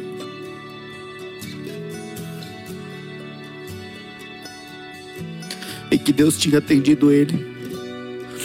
E que tava Deus estava fazendo a troca justa, levando ele e deixando meu filho comigo. É. A gente não tá nem conseguindo falar aqui. Fudeu todo mundo aqui. E a gente pede a paciência pros ouvintes continuarem É, na vai escuta aí, porque a gente fora. não sabe o que falar. Vai, vai ouvir no silêncio. É, ouve o silêncio Que o silêncio diz tá- tudo. Porque tá foda aqui. E a gente vai respeitar o momento aqui do convidado E e, não vai quando- prosseguir. Quem vai prosseguir é ele. Quando- Fica à vontade. Quando o Cunha sugeriu esse nome pra pauta, ele me mandou, falou assim: coloca o nome do, do seu Ismael, porque vai ser um momento emocionante. Mas eu não sabia que ia ser. eu, eu, eu achei que ia ser 10% emocionante só. É, mas não Senão achei. talvez a gente tivesse sugerido também. Porque eu, eu sabia a parte da história, né? A gente se conhece há muitos anos. A gente se conhece quando o seu Ismael ainda estava vivo, então. E eu lembro da época quando aconteceu e, logo, e você me contou. Então eu, eu sabia que seria um momento, talvez, de falar um pouco mais da história, se você quisesse dele. Mas não sabia que ia ser com essa emoção, né? Desse tanto. Obrigado por ter feito isso. Isso me traz um sentimento bom. Eu sei, molecote. eu sei. É isso aí, nem só de palhaçada vive esse podcast. A gente. A gente também valoriza as coisas boas aqui. E vamos continuar o nosso quadro aqui. Agora sim, a gente vai sair desse choro de emoção por uma risada absurdamente contagiante. Meu xará, Bruno Dornelas, você tira o seu chapéu para Maurício Carnimal? Maurício Carnimal é um cara que eu tenho a honra de tirar o chapéu para ele todos os dias de manhã. Quando eu chego no trabalho, coloco minhas coisas lá na minha sala, vou até a sala dele para tirar o meu chapéu para ele por tudo que ele fez e faz por mim todos os dias. Cara incrível que me deu a possibilidade e me permitiu juntar essa paixão do, do churrasco, continuar vivendo isso, é, mesclando isso com o meu trabalho. É, o Maurício tem agência Anext há 26 anos. A gente se conheceu aí no meio do churrasco. E um dia eu, chateado com alguma coisa que tinha acontecido, chamei ele para trocar ideia no WhatsApp e ele falou: "Vem aqui na agência, vamos fazer um churrasquinho aqui, bater um papo". Isso foi numa terça-feira que a gente fez um churrasquinho das sete da noite às duas da manhã e eu não saí mais de lá. Saí de lá com a ideia de é, me demitir da agência que eu estava trabalhando já há 12 anos para a gente poder seguir aí, trilhar um caminho juntos, mesclando a publicidade com o mundo do churrasco, o mundo da gastronomia, que é o que a gente está fazendo até hoje. Então é um cara que eu tiro o chapéu porque é, toda vez que ele tem que demonstrar carinho, ele te xinga, mas é de carinho. Então ele te chama de um monte de bosta, de não sei o que lá, mas tudo isso é afeto. E sempre rindo, né? e sempre rindo. Sempre rindo. É um cara que cuida extremamente de quem tá do lado dele a todo momento, em tudo. É um cara que não deixa passar nada. Você acha que ele deixou passar alguma informação, mas não deixa. É um cara muito atento e é um cara que eu tiro meu chapéu todos os dias e vou continuar tirando, espero que por muito tempo. Ma- ma- Mas, deixa eu fazer um adendo aí também. Vai, lá vem, o Não, adendo não, do não, gordinho. eu, eu acho que é um adendo pertinente. Porque é o seguinte, o, ele falou assim: o Maurício é um cara que eu conheci no churrasco. Mas não foi assim. É, é tudo. Eu não sei se vocês acreditam na, em plantar pra colher e tudo mais. Eu sempre chamei o Dornelas pra fazer negócio comigo. Eu sempre tive as ideias loucas. Ô, vamos fazer isso, mano. E, e eu sempre, e eu sempre acreditei e acredito que a parte visual do rolê é extremamente importante. Muito. Porque é, é tão importante que eu sempre chamo ele e às vezes eu não tenho nem grana pra pagar ele. Eu falo, mano, vamos fazer na sociedade aqui, ó. Você vai ganhar tanto tal. E ele sempre abraçou. E grande parte delas nem deu grana, né? Só que um dia eu chamei ele pra fazer um workshop de facas, mano. Eu falei, ô, vamos fazer um workshop de facas assim e tal. E ele entrou no rolê, abraçou, entrou como sócio e tal. E naquele workshop veio esse débil mental do Maurício. E ele, ele veio aqui e a gente conheceu ele e ficou aqui o dia inteiro. Ele foi o primeiro a chegar, atrapalhou o workshop inteirinho, rindo. Foi o último a sair, saiu bêbado pra caralho, levando uma porrada de presente e junto levou a amizade nossa, né? O, quem, quem ele é e tudo mais. Então, assim, o que o, o que o Bruno, depois de um tempo, foi lá conversar com ele e de uma conversa ele largou 12 anos de uma carreira e entrou ali meio que de sócio, sei lá o que, que eles são num outro negócio, veio de um trampo que ele fez, cara. Né? Porque ele desenhou um material bonito, com esse material bonito a gente conseguiu pescar o cara, o cara veio, o cara pagou pra gente aquele dia, que ó, aquele evento nós estouramos, fala aí. Estouramos muito. Lá lucramos muito, mano. Também enfiaram 40 pessoas aqui dentro. Mano, ô, aquele, aquele evento, inclusive, deu dinheiro pra caralho, assim, pra mim, pra ele e pro Japa. Foi mesmo. Ganhamos grana e ainda saímos com um contato de hoje que um cara que ele tira o chapéu aí pra vida porque estão trabalhando junto. Então, assim, nunca é só churrasco, nunca é só um trabalhinho, nunca é só um, um biquinho. Ele podia ter falado não aquele dia, pô, Cunha, não vai dar grana esse workshop aí, eu não vou fazer. E, cara, e talvez não tivesse acontecido essa história, ou tivesse de outra forma. Mas assim, olha o quanto que é importante quando você se dedica a fazer ou quando você entra em projetos e se associa a pessoas que vá fazer a coisa acontecer. Né? Então, assim, eu tinha que pôr esse adendo porque eu achei que foi muito sucinto o conheci no churrasco. Não foi assim, conheci no churrasco, né? Conheceu, não. Tem Nós toda uma pescamos o cara, trajetória, né? pescamos o cara através de um outro trampo. Então, assim, já foi coisa que foi plantada lá pra trás. Verdade. E ele foi também no workshop de burger que a gente fez no Sikeli. Foi no Italy, que Ah, tava depois na, virou. Não, depois, aí depois da- daquele dia, ele levou todos os presentes e levou os nossos corações também. Foi. E aí depois disso, agora nós é amigo do, do puto. E na minha primeira estação, que foi lá no festival do Old Truck, um abraço aí pra galera do Old Truck que me deu também essa moral através do Cunha, que acreditou no, no projeto dele aí. Ele colocou eu, Silvinho, Dizinho, o Gui, Onde colocou eu, todo mano, mundo. onde eu vou, eu levo os meus, mano. Exatamente. E o Maurício também topou participar comigo lá daquela. Do, do- ficar no cativeiro lá de dois dias, sábado e domingo. Isso era a minha primeira estação e a primeira vez que ele ia trabalhar num festival e a gente só descobriu isso no caminho. E era o primeiro evento do pessoal do Old Truck. Então, eu tava numa gambiarra, tudo. Era o terceiro, não era? Era Ah, o terceiro. Não, o- festival o- assim não, era o primeiro. Era o primeirão? Acho que era o primeiro. Da, Rapaz. daquele naipe Old Truck Festival, acho que foi o primeiro. Foi o primeiro de muita Esse ano vai gente. ter de novo, hein? Esse ano vai ser forte, hein? Esse ano vai ser forte, esse ano vai ser. Ah, eu nem vou dar spoiler, mas talvez, quem saiba aí, eu não esteja numa estação dessas, né? Olha só, heróis. Vai saber. Muito bem, muito bem. Deus do céu, o negócio foi bonito hoje, hein?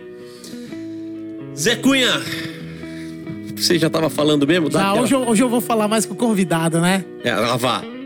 Ah, Primeira vez que vai acontecer eu, eu isso, sou nossa. falador mesmo, né? É, primeira Puta, vez. galera, vocês ouviram aí o episódio. É, se você conseguir conectar as coisas, vocês vão ver o quanto esse cara é importante pra mim. Tanto no âmbito profissional e no âmbito amizade mesmo, quanto eu, a Beth. Nós amamos ele, a esposa, o filho, a filha. né? A gente já teve finais de semana junto, fora de rolê de churrasco. A gente vive uma vida fora de Instagram em conjunto, né? E com certeza é, é- é um dos caras que tem o maior parcela aí. Ele, o Saporito e o Silvinho são os caras que, se hoje eu tô onde eu tô, muita coisa foi vocês que me deram base, cada um no seu âmbito, cada um no seu jeitinho ali, né? E você é um dos principais, você sabe. E, porra, quando você. Quando o Mauricião te fez a proposta, você veio me perguntar. Eu te dei meu, meu feedback, eu te dei meu conselho e eu acho que você ouviu. E, cara, o quanto isso é importante, né? Assim, puta, difícil eu falar de você e desse episódio, né? Só, só isso, irmão. Você sabe que se você precisar, a gente tá aqui. Você é meu Bruno Mizoguchi, né? Você é- você sabe, a gente brinca que ele é meu Bruno Mizoguchi. Não que eu seja o Netão, né? Mas ele é meu Bruno Mizoguchi. E tamo no As caminho. antes e- da bariátrica tem até uma semelhança. É, né? É, o Netão antes. Não é antes, não é E é isso, mano. Tamo junto, caralho. Obrigado, muito bem, cara. muito bem. Valeu. Nazão, dá aquela encerrada pra nós bonita, vai. Ô, Dornelas, fez nós chorar horrores aqui, hein? Puta que lá merda! Ô, gente, vocês ouviram aí essas dicas de tirar foto? Então, sigam essas dicas. Você não precisa necessariamente ter o iPhone, lógico que é essencial para Instagram hoje em dia. Mas assim, você não tem, calma também. Produza seu conteúdinho, é importante.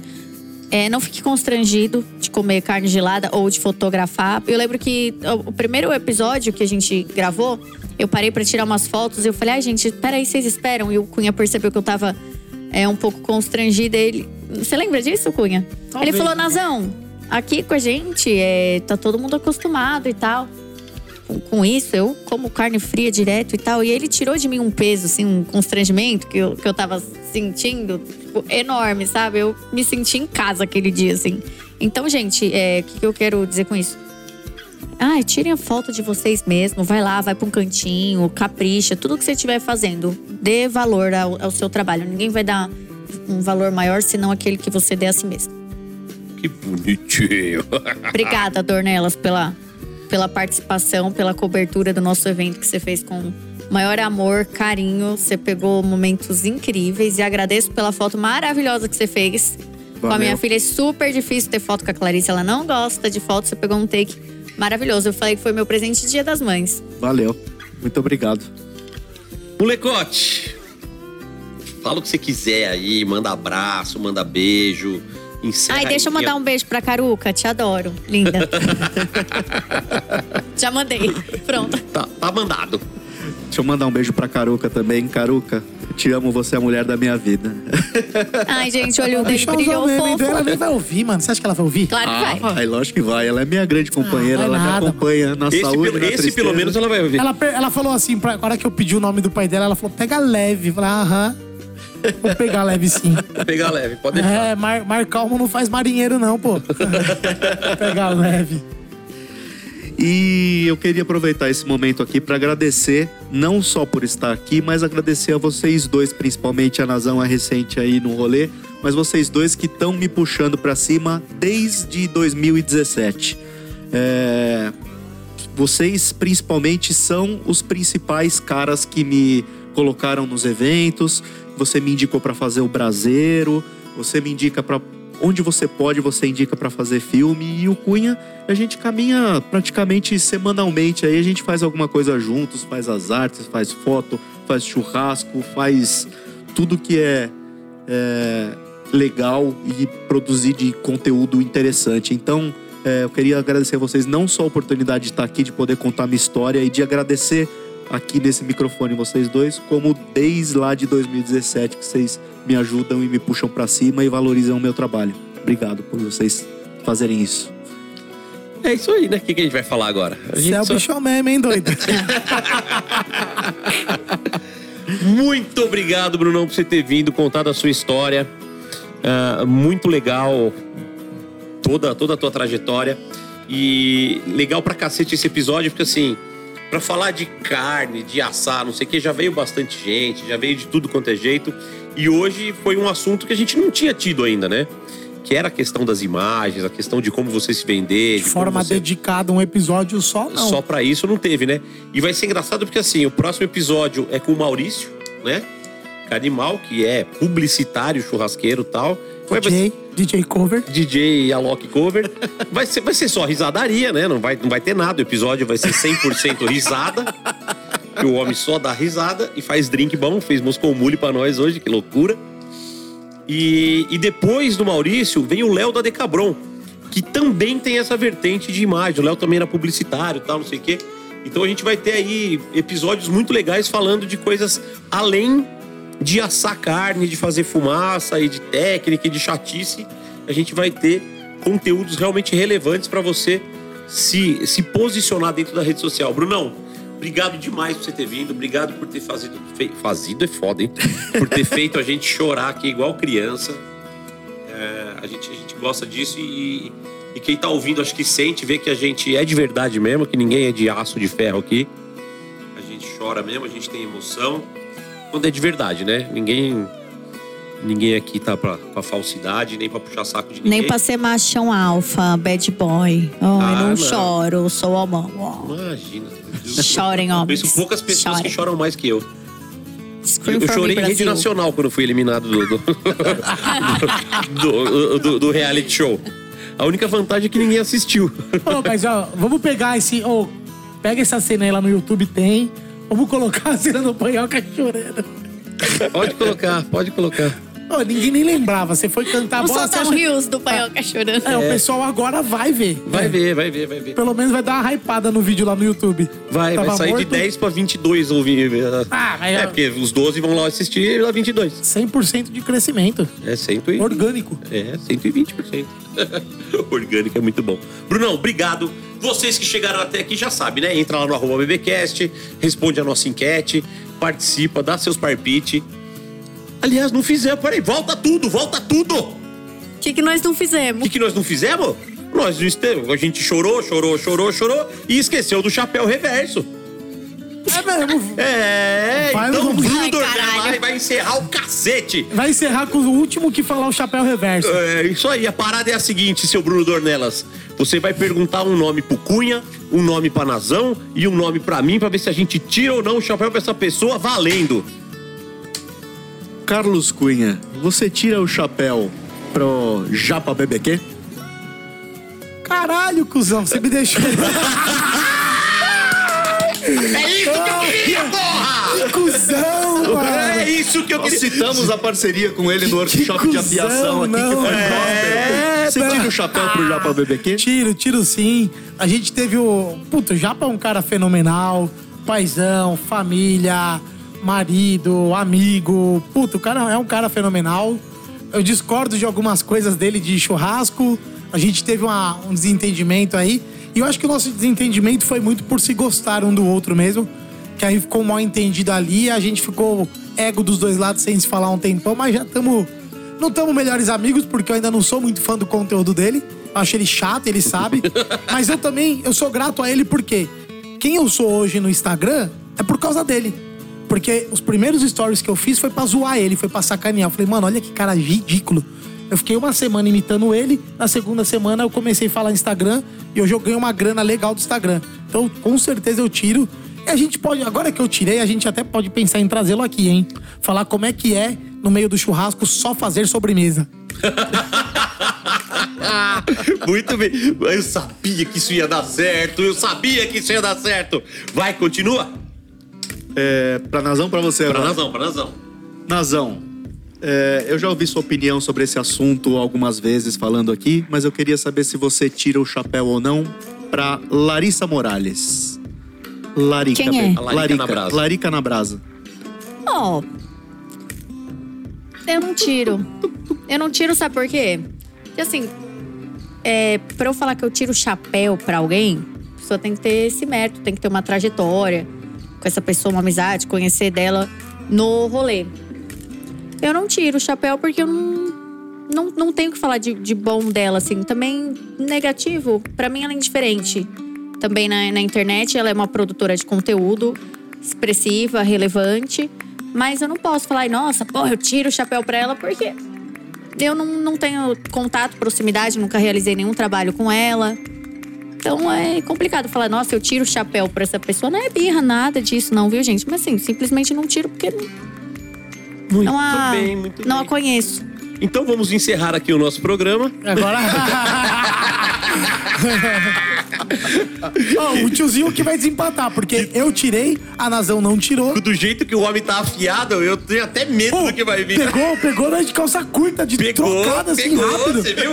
E a gente tá Cusão. esquecendo aí. Pô, essa, essa vocês estão me devendo, hein? Pegou eu, pegou a Nazão também, certo? É. Eu não esperava que fosse essa Não, a e agora, e, e deu tempo dele pensar Aham. pra me judiar. Tô fudido, Eu vai. queria alguém que eu pudesse esculhambar. Ele pegou leve demais. Vai, vai, Bruno Dornelles. Manda, manda. Bruno Panhoca, Sou eu.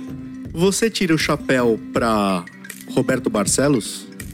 Cara, aí você me botou numa situação muito foda. Que é o seguinte. Para o técnico, para o desenvolvedor de carnes, para o cara que trabalha carne de qualidade no Brasil, nos pioneiros nisso, eu tiro muito meu chapéu que é um cara que trabalha a carne de qualidade há muito tempo, foi desacreditado por muito tempo, que era um louco, visionário tal. Hoje tá aí a prova do trabalho dele. É um profissional incrível, incrível de verdade. Né? Um cara que conhece, que, que se relaciona muito bem, que entende o que é um frigorífico, entende o que é uma fazenda, entende o processo da carne. Então, nesse aspecto, não tem como não tirar o chapéu. É impossível não tirar o chapéu. Mas como amigo, eu não posso mais tirar o chapéu. Porque comigo ele foi incoerente. Comigo ele foi. É, sem. Sem palavra, na verdade, né? Então, assim. é, tem pessoas que eu não gosto hoje no nosso meio por conta de coisas que fizeram pra ele. E eu não falo mais com essas pessoas. E ele voltou a falar com as pessoas. Ah, empresas que ele esculachava. E hoje ele abraça. Pessoas que ele esculachava e hoje ele abraça. E teve um episódio que a gente falou muito sobre coerência. E hoje, na minha opinião, é uma coisa que falta muito nele, que é a coerência. Que é assim, um dia você me diz uma coisa, no outro dia você faz outra. Então, nesse aspecto, eu não tiro o chapéu. Então, acho que saber separar essas coisas é muito importante, né?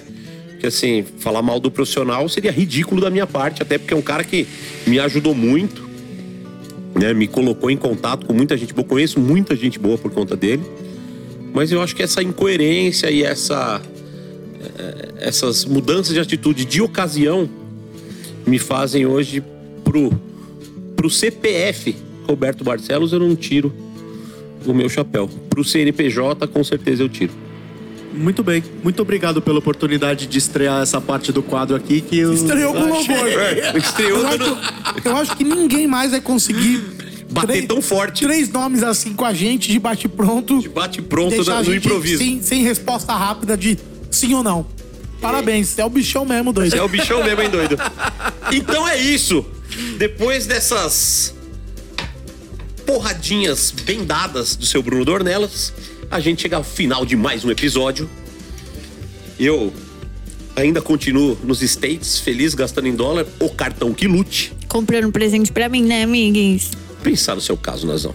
Vou trazer uma meia pra você. 12.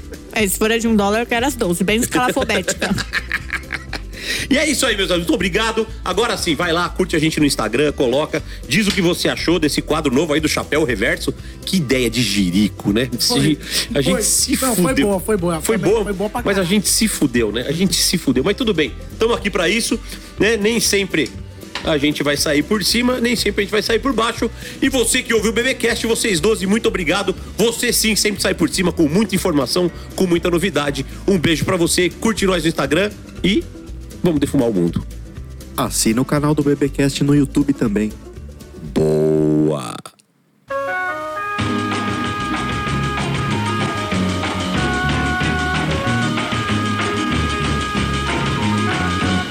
Como é que é o um negócio?